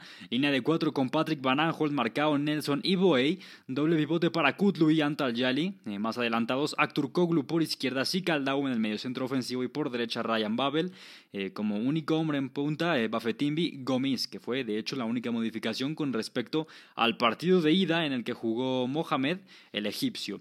Del lado del Barcelona, de Xavi Hernández, que planteó un 4-3-3 con Ter Stegen bajo palos, eh, después eh, de derecha a izquierda Serginho Dest, eh, Gerard Piqué, Eric García, en detrimento de Ronald Araujo, y por izquierda Jordi Alba, el mediocampo de gala del entrenador español, con Sergio Busquets, Frenkie de Jong y Pedri, el tridente ofensivo con Adama Traoré, Pierre-Emerick Aubameyang y Ferran Torres. Por izquierda, algunas modificaciones también que hizo Xavi con respecto al primer asalto de esta eliminatoria. Para empezar, jugó Gerard Piqué, no lo hizo Araujo. Eh, no jugó Nico González, sí lo hizo Sergio Busquets, solo que en esta ocasión Eh, de Jong no jugó como pivote, claramente porque estaba Busquets, sino como volante por derecha. Eh, en fin, fue lo que tuvimos. También eh, jugó ahora Pierre-Emerick Aubameyang, no lo hizo Memphis Depay, a diferencia del anterior compromiso. Ahora bien, ¿qué fue lo que ocurrió en el partido? Desde el principio, bueno, hay que decirlo, realmente desde que el Barcelona salió a calentar los pitos sobre, sobre el cuadro culé, eh, no cesaban, eh, metían mucha presión al, al equipo eh, de Barcelona y, bueno, realmente una atmósfera bastante hostil para cualquier equipo que se plante ahí. Y bueno, ¿cómo fue que ocurrió el, el partido desde el principio el Barcelona que tenía esa necesidad de tener la pelota, pero de imprimirle una mejor dinámica de, de no tener un juego tan cansino como lo fue en la ida principalmente. Al minuto 5 el Galatasaray eh, demostraba un poco sus intenciones eh, jugando eh, replegado, buscando también las transiciones rápidas o también balones a las espaldas de la defensa del Barcelona, buscando a Gomis, que de hecho al minuto 5 eh, le ganó la oposición a Eric García y estuvo cerca de encontrar portería, sin embargo, su disparo lo taponeó Jordi Alba e impidió que fuera de mayor peligro. Después, al 9, un pase de Sergio Busquets buscando a Frenkie de Jong o su llegada desde segunda línea. Las rupturas que también tiene el chico ex Ajax son muy, muy positivas y aportan mucho al cuadro eh, del Barça. Y al final este servicio que tuvo a Frenkie mano a mano prácticamente contra Iñaki Peña, sin embargo su disparo que se marchó por un costado de la portería, una ocasión bastante, bastante clara, y sería hasta el minuto 28 que en un córner, eh, un córner que por cierto se, se, derivó de una jugada en la que Ryan Babel encara a Jordi Alba, pisa línea de fondo después de que eh, le ganara también la partida al lateral español, y de esta forma Babel consiguió el córner, en el que eh, ejecutó eh, Sicaldau y encontró la cabeza de Marcao, el capitán que anotó, eh, tras ganarle el marcaje a Ferran Torres, que comete un error. Y en sí hay una serie de, bueno, se acumulan algunos errores en el marcaje de la defensa culé y en fin, el capitán que anotaba el 1 por 0 y así estallar las gradas del infierno turco. Después en la celebración incluso partió el banderín de córner, eh, lo cual eh, le hizo ganar una amonestación. Sin embargo, la reacción del Barça fue prácticamente inmediata porque eh, apenas nueve minutos después, una gran jugada colectiva en la que Frenkie de Jong toca con Ferran Torres y este detecta a Pedri, quien dentro del área regatea de una forma magistral a dos rivales, los deja sembrados en el piso y define prácticamente en un mano a mano y con mucha sutileza frente al portero que le pertenece al Barça, pero que está en Galatasaray, Iñaki Peña. Un gol estratosférico de un nivel fantástico de Pedri, una delicatez absoluta del Golden Boy, por lo tanto, uno a uno. Pero antes de irnos al descanso, habría una ocasión más para el Barça que encontró a Aubameyang y este cabeceó, sin embargo su, su testarazo dio en el larguero de Iñaki Peña y se marchó, por tanto, bueno, eh, un aviso más por parte del equipo azulgrana que se iría al descanso con sensaciones en general positivas, porque estaba teniendo aproximaciones, porque en general el equipo estaba en un buen día, quizá el único que desentonaba era Adama Traore, sin embargo Adama, bueno, eh, no estaba teniendo un buen día en el uno contra uno. Eh, Patrick Van Aanholt también estuvo mejor, eh, mejor de lo que lo hizo en el partido de ida en el Camp Nou. Y le impedía también ser profundo, sacar centros al exjugador de los Wolves y precisamente Xavi para el complemento retiró del campo a Adama e ingresó a Ousmane Dembélé. me parece un cambio que fue eh, muy bien manejado, muy acertado porque Dembélé últimamente está muy bien, después de todo el lío que hubo con su contrato regresó y lo está haciendo magníficamente. Y fue al minuto 49 apenas comenzada la segunda mitad que también en una jugada en la que Iñaki Peña hizo un par de atajadas clave, el balón que terminó eh, bueno, con un rebote después de, del rechace de Iñaki Peña. Este cayó en la cabeza de Frenkie de Jong, quien de forma acertada asistió a Aubameyang en el área chica y el gabonés únicamente tuvo que empujar el balón a las redes para el 1 a 2, con lo cual se definía la eliminatoria. Eh, con este marcador, con la ventaja azulgrana apenas al 49 de ahí en fuera. El Barça manejó el partido bien, eh, cedería pocos espacios, el Galatasaray que tampoco tendría ocasiones de mayor peligro, salvo un disparo de Van de larga distancia que ni siquiera alcanzó a dar eh, en la portería de Ter Stegen, se marchó por, eh, por encima de la misma. Eh, malas noticias para el Barça también porque salió lesionado Serginho Dest eh, después de que en un mano a mano contra Kerem Aktürkoğlu el estadounidense terminara en el suelo y todo parece indicar o apuntar a un, a un, problema muscular y al final se marchó lesionado Serginho. Eh, ingresó en su lugar Ronald Araujo, también tuvieron minutos Gaby por Frankie de Jong, Lenglet por, por Piqué. A su vez Memphis Depay tuvo, tuvo actividad en lugar de Pierre-Emerick Aubameyang eh, en fin, algunos cambios que realizó el entrenador eh, del Fútbol Club Barcelona. Eh, incluso el propio Memphis tuvo una ocasión para ampliar la ventaja sobre el final, pero todo terminó 1 a 2, el global, que es, es igual, con ventaja de dos goles por uno para el Barça, dado que en la ida fue 0-0 y de esta forma el Barça que supera los octavos de final de la Europa League y está en cuartos de final a, la espera del sorteo que ya se ha dado previamente, entonces bueno, quedará analizar al rival del Barça para, para aguardar de forma, de forma incesante la ronda de los mejores ocho de la Europa League. Ahora hablaremos de ese sorteo que ha emparejado al Barcelona con el Eintracht de Frankfurt. Hablaremos también del Eintracht porque eliminó al Betis. Pero antes, un apunte sobre este choque, Nil. Yo solo te voy a hacer un apunte. Pedri. Pedri es. Ya lo sabíamos, ¿eh? pero por insistir. Buenísimo. El gol que mete, el gol que mete. Bueno, bueno, ¿eh? Bueno, bueno, bueno.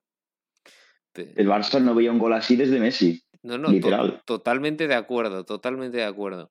Es un otro tipo de jugador, pero tiene una calidad tremenda y, y si todo va bien, que con él tiene pinta de que sí, el Barça tiene aquí jugador para, para los próximos 10, 15 años. Un jugador, Yo voy a ir más allá. Un jugador como la copa de un pino. Sí. Yo creo que la selección. También. Incluso el Barça, pero la selección debería construir en base a Pedri, porque es lo más parecido a lo que había. Es decir, lo más parecido a lo que era Xavi o Iniesta. Sí, sí, sí. Totalmente. Y la selección es una selección que quiere jugar con un fútbol de proponer. bueno, a ver, no te quepa la menor duda ¿eh? de que Luis Enrique, además, como entrenador. No, no, evidentemente que, que lo habrá pensado y lo estará haciendo, ¿no? Rodear a Pedri de, de lo mejor para, para sacar el máximo rendimiento de la selección, incluso jugar 4-3-3. Sí, sí, seguro. O sea, cero dudas de es, que eso va a ser. Es donde mejor rinde. O sea, Pedri fuera del 4-3-3 no es nadie, por así decirlo. Pues, sí que es eh, cierto que Las Palmas le dio algún partido de media punta muy joven, pero bueno, ya se ha, se ha demostrado que es interior izquierdo. Y para terminar con esta eliminatoria, dos apuntes. La primera es que el Galatasaray en la primera mitad estuvo por encima, para mí fue ligeramente superior. El ambiente fue un espectáculo. Yo creo que el Barça incluso salió un poco como impresionado de alguna manera. Tú dirás, vale, jugadores como Piqué, Alba, han jugado en muchos campos. Puedes jugar en muchos campos, pero cuando entras al campo de Galatasaray, 50.000 personas como locas, todas, gritando, que luego le tiraron cosas antes del partido estaban.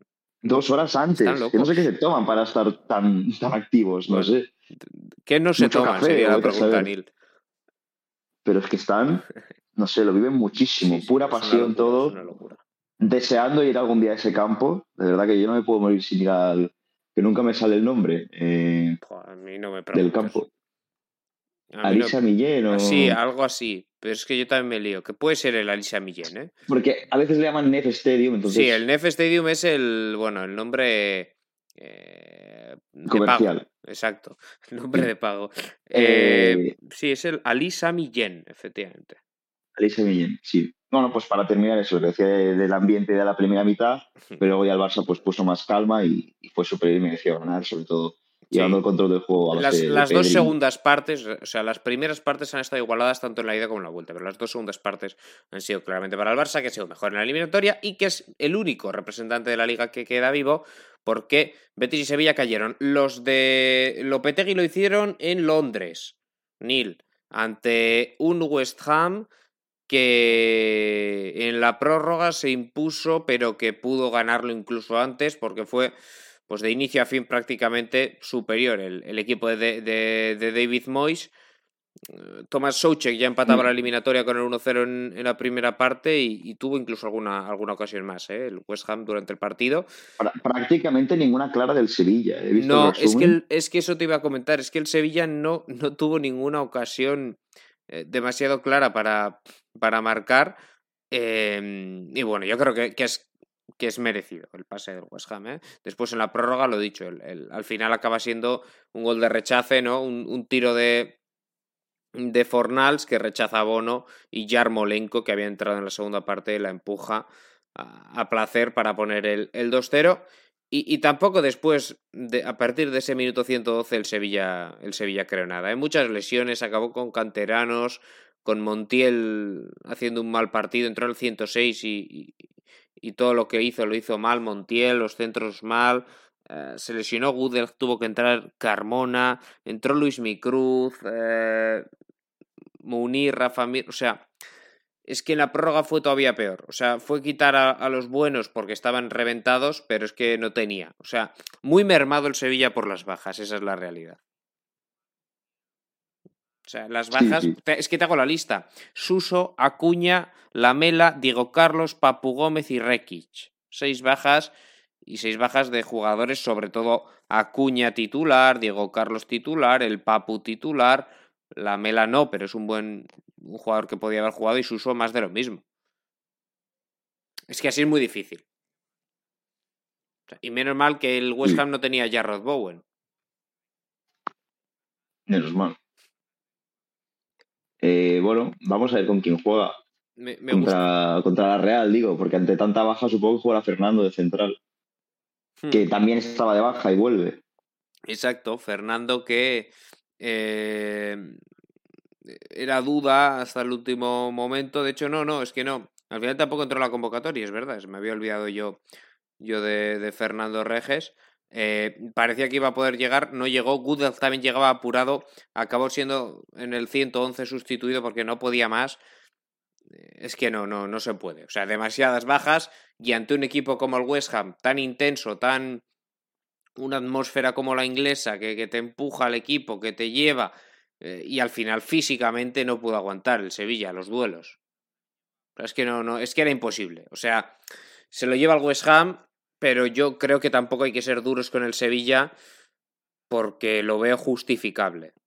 O sea, veo justificable que haya ganado el West Ham porque lo he dicho, es que son muchas bajas importantes y, y al final un equipo, el de David Moyes, que, que también es un buen equipo, que no tiene la historia europea en los últimos años del Sevilla, pero, pero que en Premier lo viene haciendo muy bien. O sea, no son cuatro y el del tambor. Hay jugadores muy buenos, sobre todo a mí me encanta el centro del campo con Rice y con y con Soucek, después con Pablo Fornals, que Pablo Fornals en la liga sería Pablo Fornals sin jugar en la liga eh, estaría, bueno, sería un jugador muy importante. Para que lo tienes en la Premier y, y te olvidas un poco de él. Mijail Antonio, que ha tenido una. Eh, bueno, un cambio en su carrera, ¿no? Desde, desde hace 10 años a, hoy, cómo ha evolucionado, que es tremendo. Y, y, luego serios atrás, un buen portero como Areola, en fin. Era muy complicado y, y al final el West Ham se lo llevó.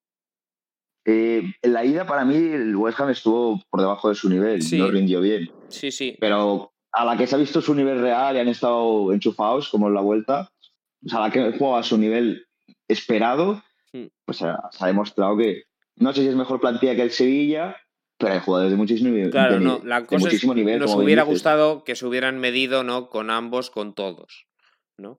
Sí, sí, esa es la pena. Hubiéramos visto. Al final, la pareja, la pareja con de Diego Carlos es importantísima. La pareja con de Diego Carlos es importantísima.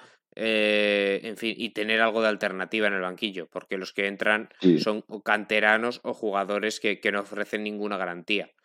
Y, para terminar, decía Rice Sousek, pues alguno sí le vendría bien a la Juve. ¿eh? Por ejemplo, ¿no?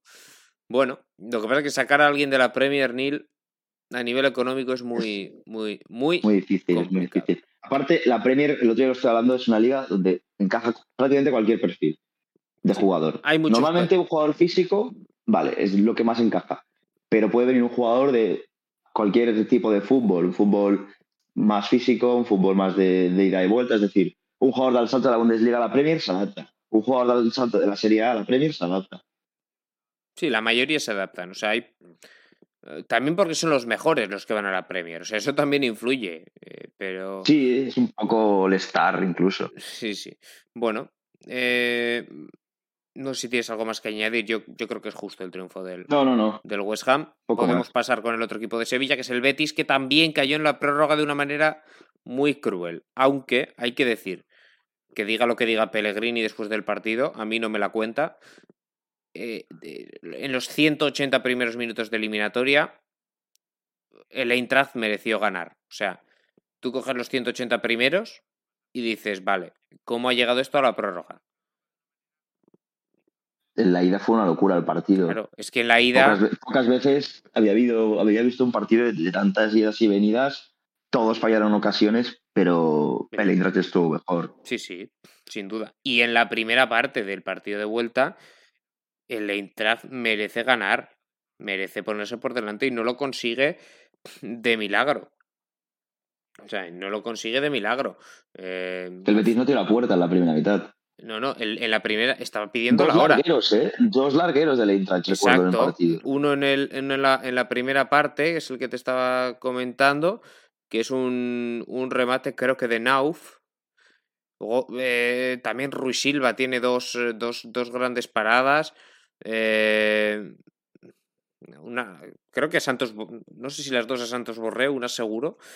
Y, en fin, pidiendo la hora el, el equipo de, de Manuel Pellegrini. Después, en la segunda parte, mejora un poco y, y acaba marcando en el 90 Borja Iglesias para mandarlo a la prórroga. Y en la prórroga, Borja Iglesias, que por cierto jugó mejor que William José, o sea, Borja Iglesias fallara o metiera después, uno lo mete, luego la falla en el 108 aproximadamente, tiene una ocasión clarísima, pero clarísima, que manda al larguero, casi con el portero batido, de cabeza, y, y ahí estuvo el partido, porque después en el 120, cuando ya nos íbamos a los penaltis, una falta desde la izquierda, una salida en falso de Ruiz Silva, la pelota que golpea en Guido y acaba, y acaba siendo gol en propia puerta y el Eintracht en la siguiente ronda. Sí, Visto el eh, global del partido Ruiz es Silva, ¿eh? justo, pero sorprende también el error de Ruiz Silva. O sea, yo no recuerdo sí, errores tan mucho. graves de Ruiz Silva. No, siempre ha sido un buen portero. En el Granada me gustaba bastante. Pero todo el mundo es humano y, pues mira, no acertó en su decisión en ese momento. De todas formas, lo que te digo, ¿eh? que más o menos viene a hacer, a hacer justicia porque, porque el Betis. También el minuto que es, pues. Ruiz Silva dice, bueno, pues intento cogerla, la cojo y nos vamos a los penaltis, ¿no? Hmm. Porque era la última jugada del partido. Y pues sale mal. Exacto. ¿Qué se le va a hacer? Salió mal, es cierto que El también. Betis, el Betis al final está muy contento con la temporada. Es decir, la afición del Betis hace unos años no se veía en una de estas. Mm. Que el equipo estuviera en la final de la Copa, que avanzara rondas en Europa League, ¿no? Sí. aunque hayan caído, Sí, y que fuera también en Liga. Esto no pasaba en el Betis desde hace muchísimo tiempo. exacto. Yo creo que es, eh, es cruel la forma en la que queda eliminado el equipo, el equipo de Pellegrini, pero no deja de ser justo que, que pase el, el Eintracht a la, a la siguiente ronda. El Eintracht que se enfrentará ahora al Barcelona, ahí lo tendrá pues más eh, complicado, evidentemente. Vamos con el resto Sí, de... luego hacemos sí, un breve análisis. Luego hacemos, vamos con el resto de eliminatorios que se resolvieron ayer. Nos quedan cuatro. Empezamos por eh, Leverkusen, el Atalanta que ganó 0-1 con el gol de Jeremy Boga al, al equipo alemán. Ya se había impuesto 3-2 en la ida, Nil, y, y confirmó su, su pase en un choque donde la verdad que pudo hacer algún gol antes de, de este de Atalanta-Leverkusen, pero faltó acierto. Ya sabemos, o sea, Para mí- me sorprende que hubiera tan pocos goles, sabiendo cómo son ambos equipos. Para mí el partido de vuelta injusto que, que haya ganado el Atalanta sí, en el último minuto, pero bueno, Diaby tuvo unas cuantas. Yo insisto con Diaby, ¿eh? Yo no sé cómo este, este jugador sigue en el Leverkusen. Para mí ahora mismo es mejor que Messi o Di María. Ya lo dije el otro día, pero es que vuelvo a insistir en ello. Eh, y bueno, pues Atalanta defendiendo bien, sorprendentemente, sin encajar. Sobre todo con un Juan Muso que estuvo espléndido. Y en la ida lo que te dije, le dieron un vendaval Sí, la ida tuvo suerte el Leverkusen de irse vivo. exacto. Y así que digamos que se hace, se hace justicia con, con, este, con este resultado. Sí, sí, ha merecido pasar a Atalanta claramente. Bueno, pues Atalanta que avanza hasta la- cuidado, cuidado con Atalanta, porque Sí. es un conjunto Sí, que vamos a ver hasta dónde llega. Exacto, luego hablaremos del sorteo. El Rangers sobrevivió en Belgrado ante Estrella Roja aunque en algún momento el partido se le puso un poco complicado, el 3-0 de la ida era cómodo. Ivanic adelantó a los serbios, después en la segunda partida Kent empató para los eh, de Giovan Host y bueno, al final la victoria parcial para Estrella Roja 2-1 con el gol de Nabuan, pero ya muy tarde, ya en el minuto 90 de partido. Sí, de, eh, penalti. El, el Fardú, el jugador de, Comoras. Sí. Que en la Copa África. Sí, sí, sí, sí, sí. Eh, bueno, es el pequeño Maracaná, es lo que te dice. Que aquí Estrella Roja seguramente iba a ganar.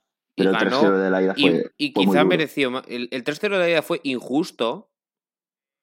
Y, y, es que tú coges la eliminatoria en global y no sé quién ha jugado mejor, ¿eh?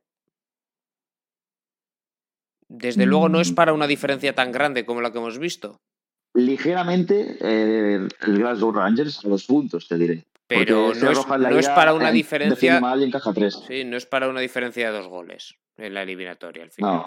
Eh, porque este partido, de vuelta lo merece ganar Estrella Roja, claramente, y en el partido de ida eh, merece ganar quizá Rangers, pero por la mínima. Así que, bueno, muy igualada la eliminatoria. El problema es que, claro, Estrella Roja, lo, que falló y lo que perdonó en, en, Glasgow, pues te pasa, te pasa factura, evidentemente. Lo, que te iba a decir, 17 remates, 13 a puerta. 17 remates son números de Atalanta. Sí, sí. Pero Que por cierto, este es el campo que voy a visitar, que tengo bastante ilusión, ya sabes que. Sí, sí. Visitar campos es lo, más, es lo mejor de la vida, ¿no? Sí, sí. Prácticamente. Bueno, pues ahí estarás, en, este Si no me tiran una bengala, Ratko Mitic. te lo podré contar. Sí, Ratko, Mitic, exacto. Alias el pequeño Malacara. Exactamente.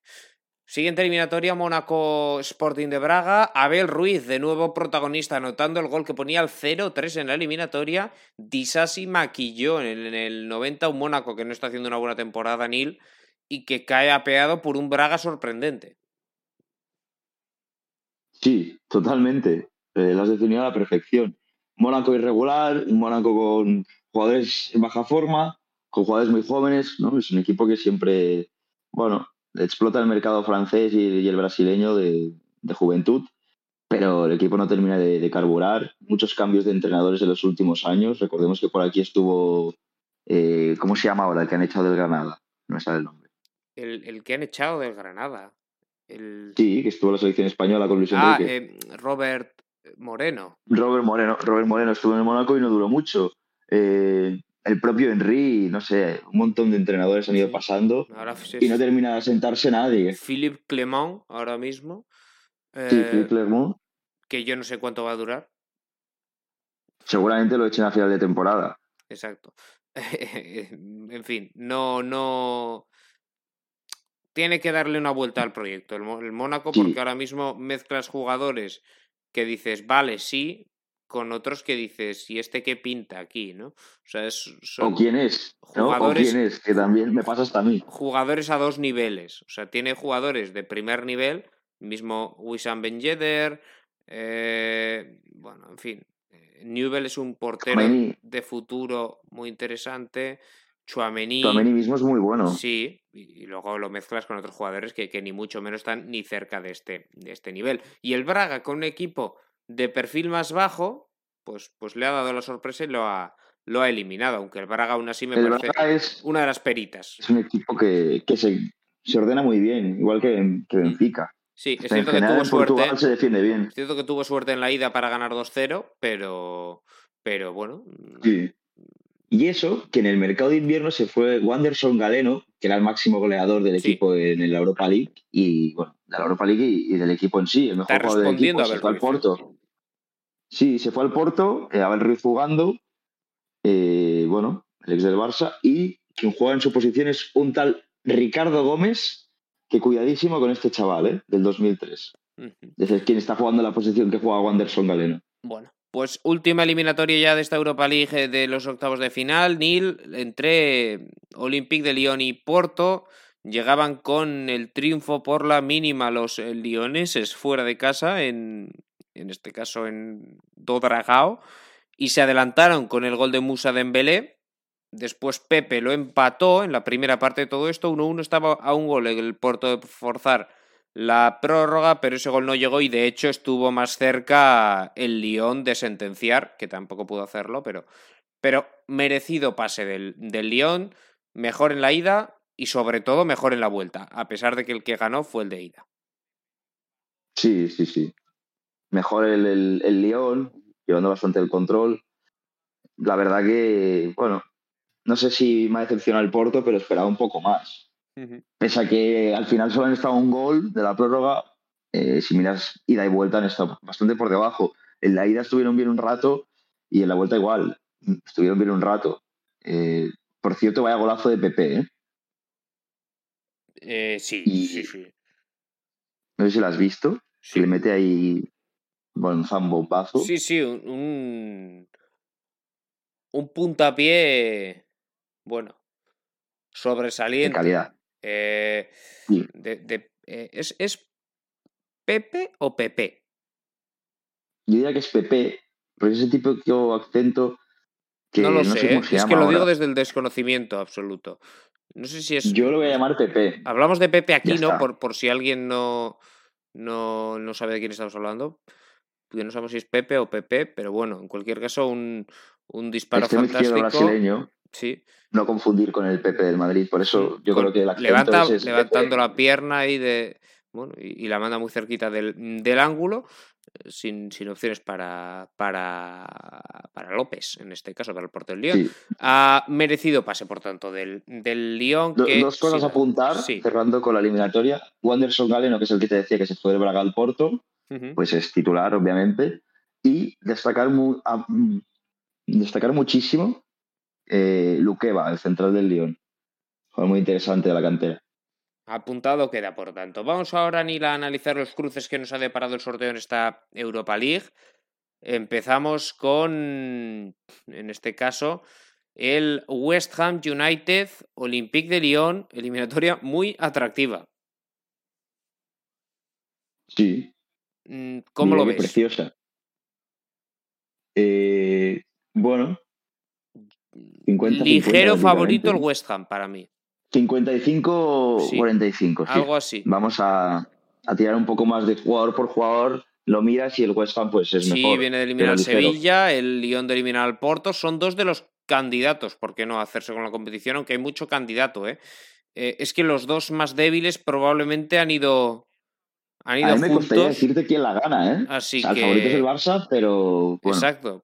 Siguiente eliminatoria, el Barcelona contra el Eintracht de Frankfurt. Aquí sí que es favorito el Barça, eliminatoria complicada, ¿eh? pero la vuelta también en el Camp Nou. eh, yo veo favorito al Barça. Si se la toma en serio, como se está tomando la Europa League, yo, Yo sí veo también, pero el fútbol de transiciones que le va a proponer el Eintracht se le puede atragantar. Bueno, mm, el ritmo que pone el Eintracht no le viene bien. Es cierto que no le viene bien al Barça, pero, pero es que eh, el Barça está demostrando en los últimos partidos, es cierto que a veces lo consigue y a veces no, pero llevar el los partidos a su terreno contra equipos que quizá no, no, Sí. no, no, no optan por, por ese estilo de juego más pausado, más eh, pues el Barça lo está consiguiendo. Veremos si. Pero puede sufrir, si puede sufrir este en una eliminatoria así, por ejemplo. Puede sufrir Alba. Sin duda, an- no, a ver, goles esperamos. Va, va a necesitar, eso sí, más acierto el Barça. Mm, Que porque en las, dos, en, las, en las dos eliminatorias hasta ahora, el Barça ha perdonado. En las dos eliminatorias Sí. que ha habido hasta ahora. El Pero Barcelona. esta va a ser la más difícil, ¿eh? yo creo, sin ninguna duda. Porque al Napoli lo pilló en una mala racha, es un equipo que no termina de defender bien. Pues quizá por el estilo se le, puede, se le puede dar peor. Sí, lo que te decía, Hinteregger está a un nivelazo y el equipo ha sido irregular en Bundesliga, pero ahora está pillando una buena dinámica. Lleva dos victorias seguidas. eh, bueno, la buena eliminatoria contra el Betis de haber pasado les va a motivar seguro. Bueno, veremos, ya hablaremos más en profundidad de este partido cuando se acerque, porque todavía quedan tres semanas para, para esto. Ahora recuerden que tenemos parón internacional. Interesantísima también la eliminatoria entre Leipzig y Atalanta. Yo aquí no sé qué decir.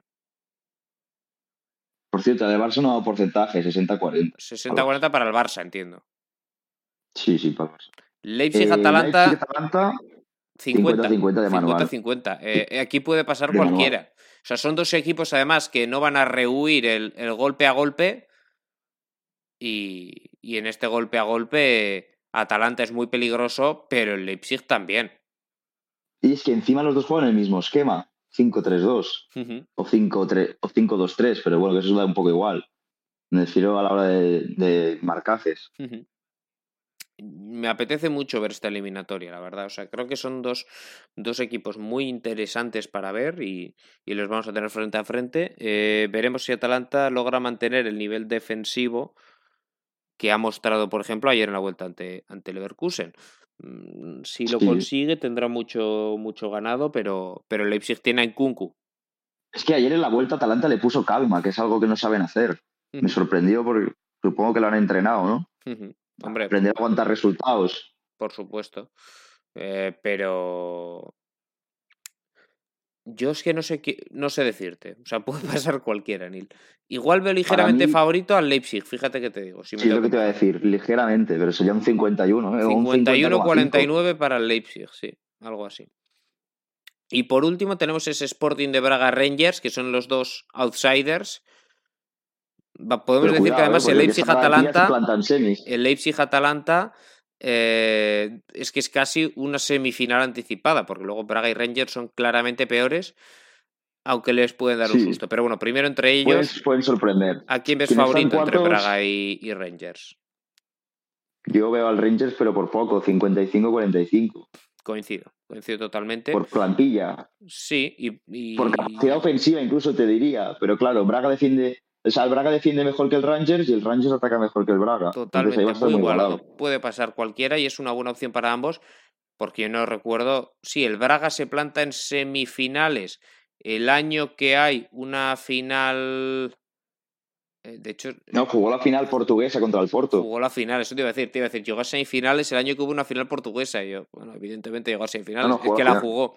Eh, Creo que es Sporting o, o algún otro equipo portugués que llegó a cuartos o así. Fue una sí, Europa League es muy que llegó lejos, exacto. Eh, pues no, el Benfica, jugó la no final y la perdió. Eh, eso es 2011, si no recuerdo mal. Sí. Eh, pues desde entonces, evidentemente, yo creo que lleva sin llegar a semifinales, no me suena que hayan vuelto. Y el Rangers, un equipo escocés, pues aquí sí que desde que llegaron a la final en 2008, quizá. 2007-8, Sí. por ahí tienen una final. no Seguro, sé porque, año, seguro pero- porque luego lo bajan a tercera y está cuatro años. Exacto, no, no, pero no te hablo solo del Rangers, ¿eh? meterte en Europa. te hablo de, de club escocés. No me suena que el Celtic tampoco ha llegado a semis Ah. Club Escocer, final Rangers Werder Bremen, puede ser. Sí, exacto. Eso, no sé Pues si es esa, esa es la 2007 última, o- seguro. 2007 o 2008, por ahí.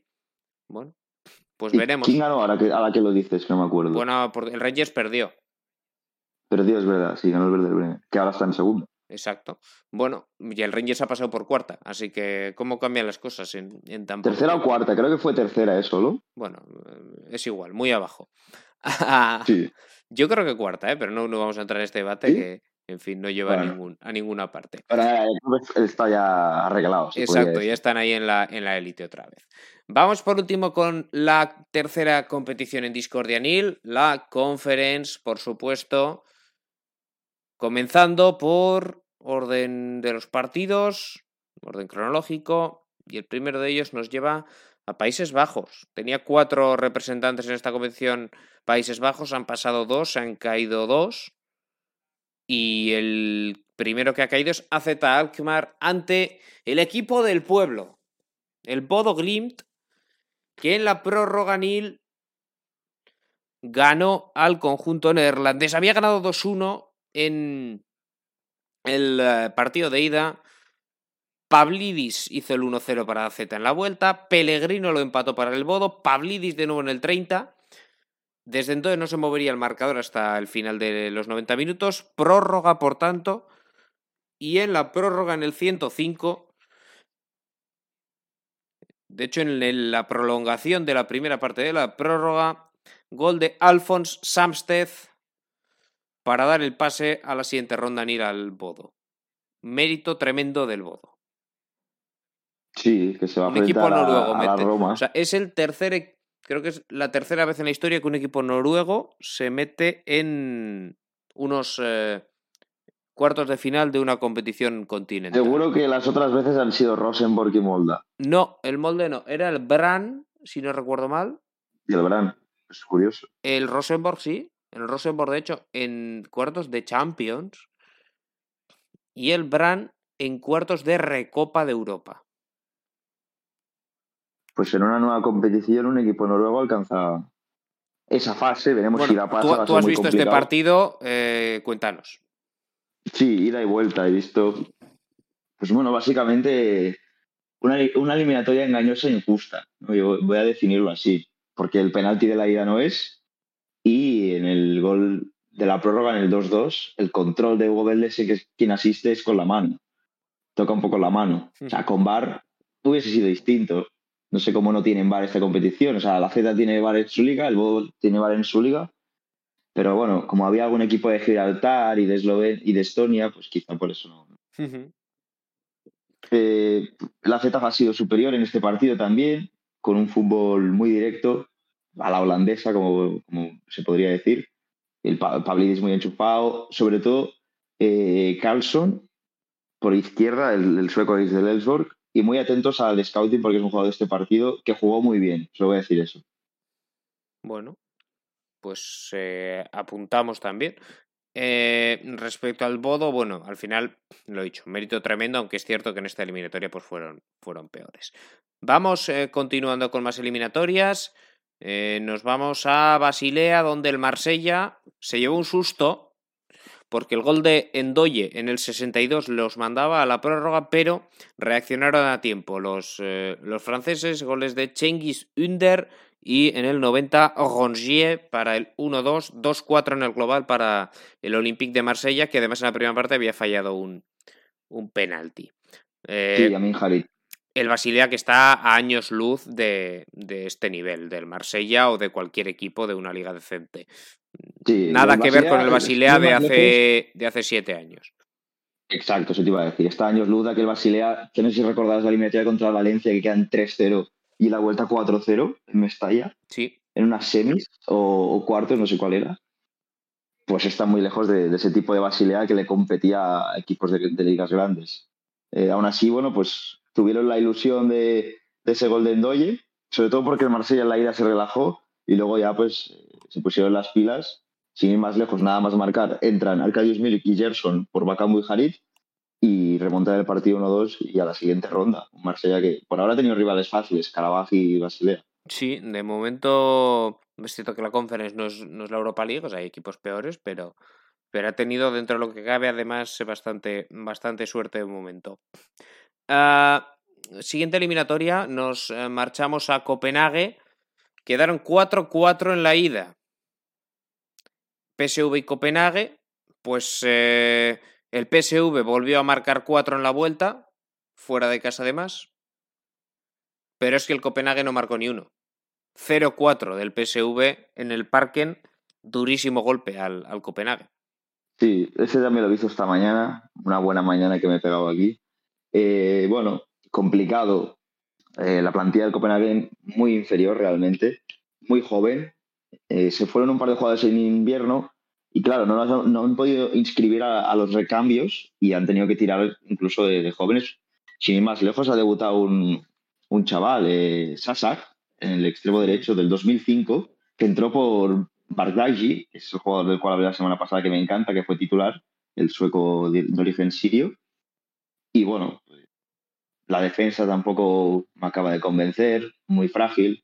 De hecho, ya se ve en su propia liga que no son líderes y llevan dos años sin ganarla, ante un PSV inspiradísimo y de un nivel tremendo. Gakpo, eh, Mario Götze, que sabemos el nivel que tiene, lo va a tener toda la vida y cuando lo saca a relucir, pues se nota. Hizo un partidazo, el mejor del partido. Y luego eran Zajavi que mete dos y sobre todo destacar Sangare. Recupera un montón de balones, filtra un montón de pasos al espacio. Siempre que hablo del PSV hablo de Sangare y de Gakpo, pero es que no es, no es para menos. Sí, Sangaré, bueno, 14 recuperaciones ayer. Eh, Tremendo. 9 de 13 duelos ganados. eh, bueno, son, son buenos los, los números. eh, pases largos, un 88% de acierto. Bueno, en fin, buen partido de Sangaré, uno más y, bueno, en general del PSV que con dos de Sajavi, uno de Goche y otro de Madueque, se clasifica para los cuartos de final de la eh, Conference. Eh, Por cierto, Madueque no fue titular, jugó Rich Sudoan. Sí, jugó Rich Sudoan en, en, la derecha. Eh, en Francia, el Rennes estuvo cerca de la remontada, pero se quedó a un gol. Rennes 2, Leicester 1. El Leicester había ganado 2-0 en la, en la ida. Eh, bueno, Burillo marcó para el Rennes eh, acercándose en el minuto 8. te voy a corregir, que es de los pocos que se pronuncian. Boguillou. bueno. Fofana empató para el Leicester y Flavian Tait marcó para el Rennes el 2-1 definitivo. Lo intentaron a los de los, eh, los hombres de Bruno Genesio, pero bueno, no, no, pudieron empatar la eliminatoria y al final no sé qué pasó Neil, debió haber alguna tangana porque entre el 95 y el 98 hay seis tarjetas amarillas. Sí, sí, tremendo, ¿eh? Lo he visto también en el acta. Eh, el Rennes fue mejor y en la ida no mereció perder 2-0. La eliminatoria en general, pues igualada, pero la efectividad es, lo que, ha, es lo que ha valido. El nivel de unos y otros. El Leicester obviamente tiene mejor plantilla, tiene más gol, y se ha demostrado. Pero el Rennes es un conjunto muy interesante. Para mí el Rennes seguramente sea, no sé si top 1 o top 3 canteras de Francia. Ahí, ahí estaría. ¿eh? Lo que pasa es que ha tenido la mala suerte de cruzarse con el Leicester, que es otro equipo candidato a, a ganar, a ganar la conferencia. sí, sí, eh, pero bueno, el Rennes se, se, está sentando ya en Europa, es decir, lo, lo, solemos ver, antes lo veíamos de vez en cuando, Veremos si algún año llega lejos, llega lejos podría pasar. Nos vamos a Holanda de nuevo, Países Bajos. Rotterdam, el Feyenoord, que había goleado en la ida al Partizan, volvió a ganarle 3-1 y eliminatoria ya, que llegaba sin, sin mucha historia tras el 2-5 de la ida. Uh, hacía el, el 1-0 justo antes del descanso para el Feyenoord. Nelson marcaría el 2-0. Ricardo Gómez acortaréis para el Partizan el gol de la honrilla y en el 90 Brian Linsen hacía el 3-1 definitivo. Eliminatoria que ya estaba decidida, Nil, sin mucha, sin demasiada historia. Sí, me sorprende que Ricardo Gómez esté en el Partizan visto su nivel y sus números. Supongo que algún problema habrá que se nos escapa, pero bueno, eh, buen jugador para, para salir del Partizan en busca de, de, un mejor equipo, típico media tabla, zona baja de una liga grande. Y el Feyenoord pues muy superior, con muchísimo nivel, Sinisterra en la ida hizo un partido de esos que se nota 10, pero literal, o sea, te Vasco y le dan un 10. Pues se, cargó al Partizan en, un momento tras remontar el 2-1 y ya la vuelta no ese resultado muy sencillo, te podía decir que, era un mero trámite. Bueno. Gante, Bélgica. Gante 1, PAOK 2. El PAOK que ya además había ganado en la ida y que volvió a ganar en la vuelta. José Ángel Crespo hizo el 0-1. Logan de Poitre empató la eliminatoria, empató el partido, que no la eliminatoria, y se ponía a un gol el, el Gent, pero Douglas Augusto hizo el, el 1-2 definitivo en una eliminatoria donde quizá era la, la de menor nivel global de, de, las ocho. O sea, ganar a quien ganara, de aquí va a salir una, un, un, equipo que todos se pedían para el, para el sorteo. Muy buena racha del Gent, o el Gante, como quieras decirle, en, en Liga, quinto, cinco victorias seguidas pero bueno, eh, la Liga Belga, para ser un equipo... por cierto, ha perdido su plaza Champions. De cara a la 23-24, creo. Claro, sí, sí, hombre, la de este año no se la van a quitar. O sea, no van a decir ahora a mitad de liga no. sí, sí, sí, lo, pero digo para contextualizar, por si a alguien le, le queda alguna duda. 2023, o sea, el año que viene no clasificará directo el primero belga para Champions. Eh, van... Pero es que este año, si la gana el San Gilios, que es recién ascendido, va a ser tremendo verles en Champions. Sí, pero si lo ganan el año que viene no estarán. Eh, mm. lo que te decía, bueno, no estarán, jugarán la previa, evidentemente, pero no estarán no, no, o sea, directos. Si gana el Sanguileo sí, van a ir directos, pero si la vuelven a ganar, no. Exacto. Ah, el Pau, que en cambio, pues, eh, bueno, yo creo que con llegar a cuartos de final ya han hecho el trabajo, en realidad. Yo definiría al Pau como el equipo de la experiencia, porque es un equipo sin demasiado nombre, pero con jugadores que han dado mil vueltas sobre todo en defensa. Crespo, Ingason, ex del Granada, Vieiriña, que estuvo en el Wolfsburgo y en mil equipos. Y luego, pues algún otro arriba, como Augusto o, Schwab, el ex del PSV. Bueno, pues el Pau que está en cuartos, también lo está el Slavia de Praga, a pesar de perder en, una, en un partido loco. Ah, no, es. Es del Rapid, perdón. Sí. Sí, decías. Decía que el Slavia también está en cuartos tras perder 4-3 en Linz. Había ganado en la ida por tres goles, no había demasiado riesgo, pero de hecho iba ganando en la recta final del partido por 1-3 este partido y se durmieron. Ola Jinka hizo el 0-1, Viesinger el empató el partido para Lask, Alexander Bach hizo el 1-2 y aquí, justo antes del descanso, la expulsión de Usu dejó al Slavia con eh, 10 jugadores. Eso sí, la eliminatoria en ese, en ese momento pues eh, estaba con un resultado de 6 a 2 para el Slavia. Colin Sor hizo el 1-3 para Slavia, Via- pero a partir de ahí, ya con 5 goles de ventaja, Viesinger hizo el 2-3. Otra expulsión en el Slavia de Plavsic y con 9 el Slavia, pues sí que marcó dos goles, pero no le dio tiempo a más ya muy tarde al, al Lask, Gruber y Smith para al menos ganar un partido y despedirse con victoria. Pero es que era misión imposible la remontada. Sí, sí, sí. Bueno, de hecho, hasta las expulsiones se estaba llevando otro varapalo. Sí, sí. Exacto. Y, y con la primera expulsión también. Porque le mete otro Bueno, a ver. Ah, Go- golpe duro de, de realidad para el Las que ahora mismo está en el playoff de descenso de la Liga Austriaca, que juegan entre el séptimo y el, y el decimosegundo. sí. Sí que es cierto que luego si queda primero hay un playoff así raro de estos que hacen en, en estas ligas, pero bueno, llevaba unos años entrando a Europa y la temporada es malísima. Le ha cascado siete goles el Slavia y Ojo el Slavia. poco más que decir. Ojito al Sí, Slavia. Slavia. De Es habitual eh, ya, eh, de Europa, yo diría. Sí, Lleva unos años que si no está en Champions, está en Europa, en Europa League y ahora en Conference. Exacto. Y haciendo buenos, buenos, buenos papeles. Con el mismo entre- entrenador que siempre hablamos de ahí, con Ter Pesowski ahí. Sí, sí, sí. Exactamente. Que Me, me extraña que no haya tenido una oferta laboral, a lo mejor la tiene y la ha rechazado, también te digo. Sí, La igual Premier está cómodo, ¿no? Ahí en, en, en Praga, viviendo bien. Y, y muchos desplazados ¿eh? del Slavia. En un campo de 8.000 personas había todo, todo un gol lleno de desplazados del Slavia. Exacto. Supongo que habían comprado la entrada antes de, de saber el resultado de la ida y como están cerca, pues Exacto. Última eliminatoria, Nil. Nos vamos a Roma. Roma 1, Vitesse 1. Casi necesita de la prórroga la Roma, porque había ganado 0-1 sin merecerlo en Arnhem al Vitesse. Vitek hizo el 0-1 en el Olímpico, pero cuando no, todo se encaminaba a la prórroga, un gol en el descuento de Tammy Abraham, pues eh, dio el pase a los, a los italianos. Nil, si en la ida mereció ganar el Vitesse eh, y no lo hizo, pues ahí se le escapó la verdad la eliminatoria, porque es cierto que en el Olímpico el empate es, o sea, no mereció tampoco ganar el Vitesse el partido. Sí, pero el 62% de posesión Sí, eso sí. en el Olímpico de Roma es, Sí. es curioso y de equipo que, sí, que pero, va- pero ocasiones, ocasiones eh, poquitas. Ocasiones Sí, sí, poquitas pocas. por parte de ambos, eh, pero llegó, llegó algo más la Roma a pesar de tener mucha menos. Mucha menos con gol de. Maximilian Vitek, que para mí ahora mismo es el mejor del equipo. Por rendimiento de la temporada, seguro.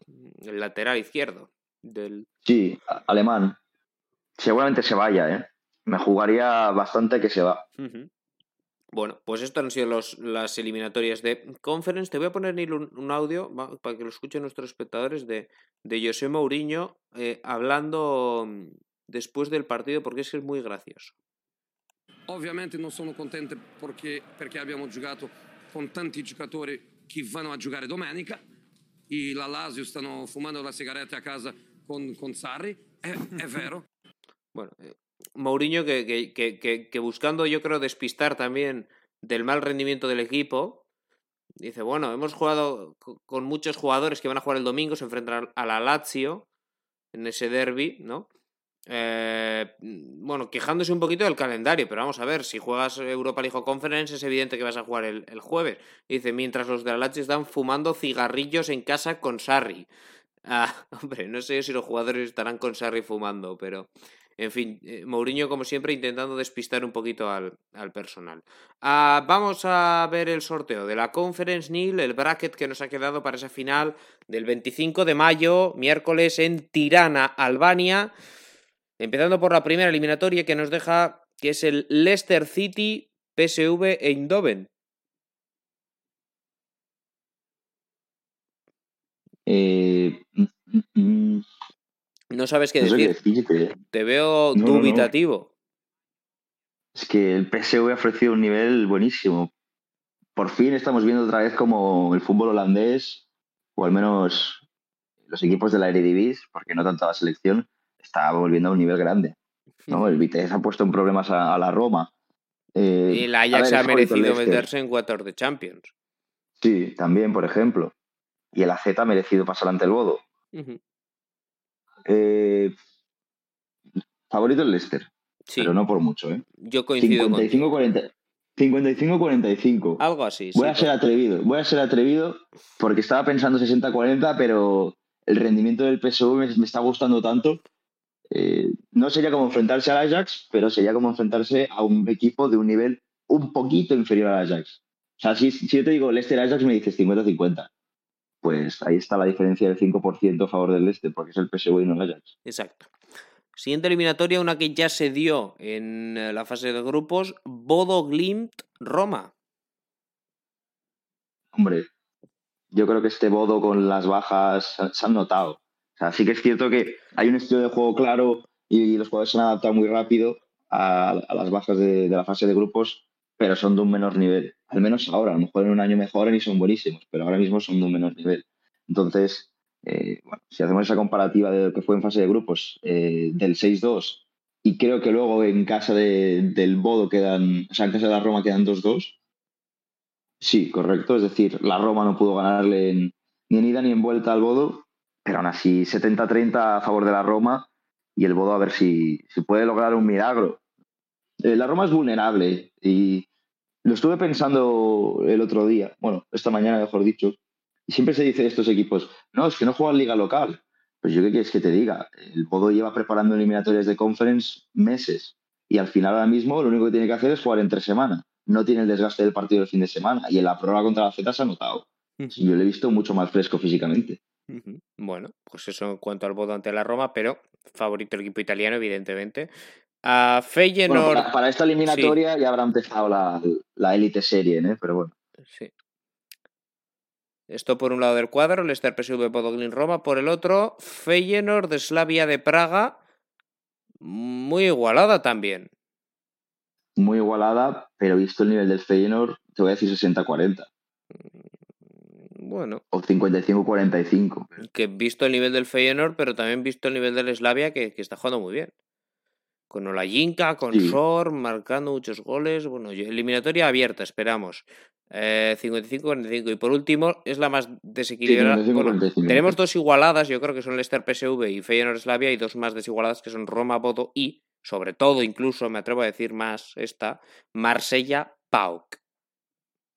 Sí, el Marsella se puede plantar en semis con el- contra rivales bastante sencillos. Sí, sí, El- El Karabaj. Pau va a ser el más complicado, porque es un conjunto muy experto, como, como bien he dicho antes. Así que yo le doy un 65-35 a esta eliminatoria.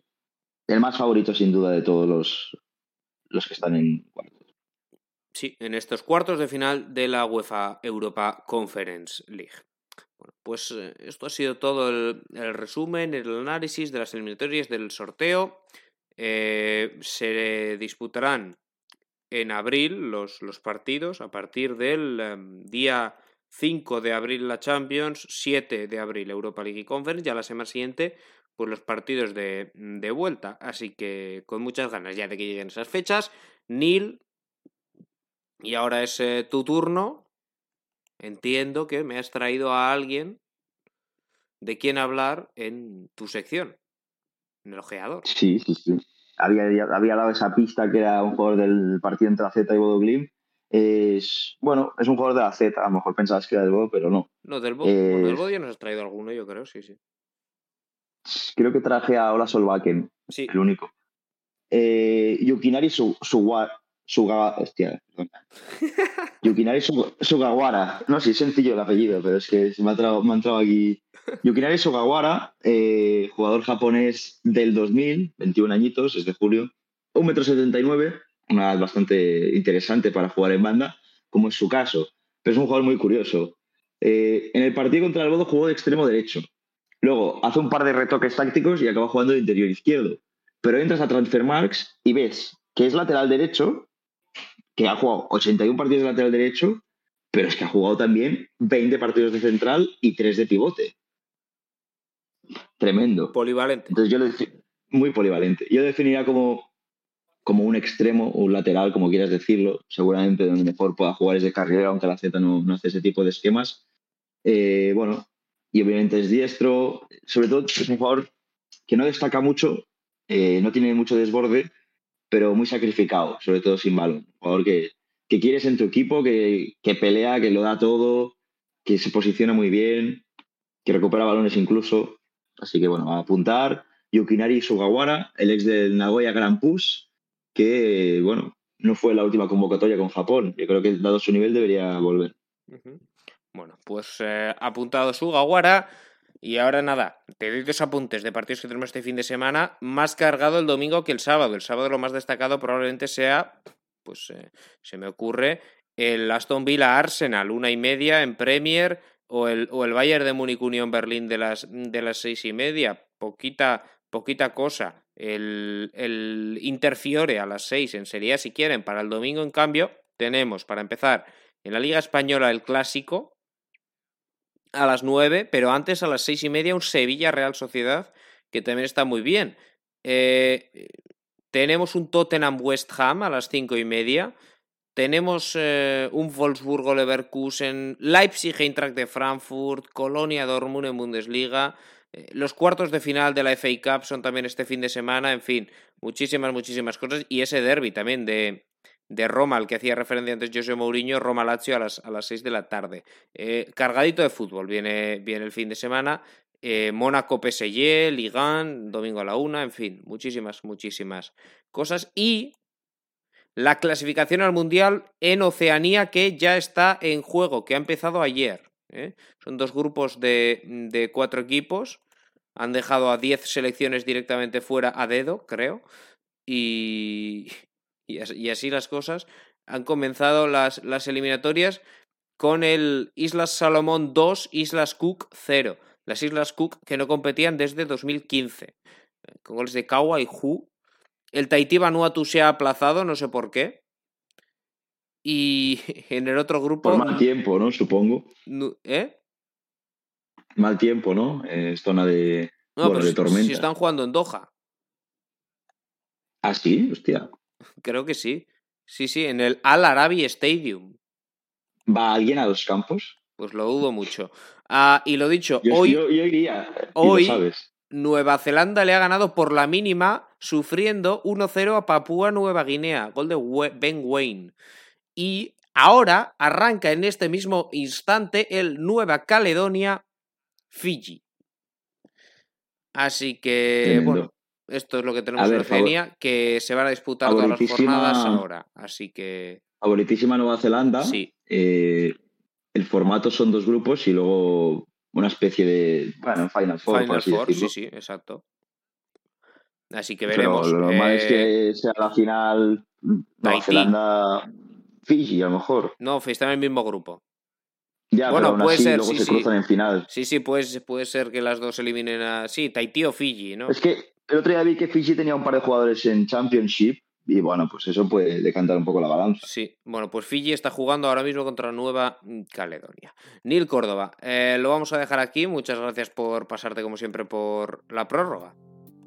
Un placer y bueno, me ha encantado este, este detallito final de, Sabía, de, de friki total. sabía que te iba a gustar, ¿eh? Sabía que te iba a gustar. Sí, sí, sí. Pues eh, lo dejamos eh, por hoy, pero estaremos la semana que viene. No hay Champions, pero estaremos con retransmisiones de partidos de repesca para, para la clasificación para el Mundial. Eh, Habrá que ver cuál dar porque tenemos África y Europa Sí, caliente. es, es que coinciden, además, si, no, si no voy mal. Por eso te Todos digo, son el jueves. El jueves Eh, tenemos a la. También hay clasificación de Asia, pero bueno, esto no es, no solo, no es la última ronda, con lo cual tiene menos, menos importancia. No, y ahí va por fase de grupos, no hay eliminatorias en sí. Así. Exacto. Eso ya está prácticamente decidido. Irán ya entró, entró Corea. Sí. Y falta que entre, no sé si Japón, Arabia Saudí Australia, uno de esos. Bueno, Do- dos de esos. Dos de esos, exactamente. Faltan dos de esos. Ah, hombre, yo creo que daremos los de la UEFA, ¿qué quieres que te diga? Ah, que, que son eh, Sí. eh, un Portugal-Turquía, por cierto, tenemos, por ejemplo, pues muy bonito, muy bonito de, de ver. Ah, lo dejamos aquí, Neil. Hasta la semana que viene. Nada, un placer. Que vaya bien. Es todo por hoy, pero el fútbol sigue, no para. Disfruten. Hasta la próxima.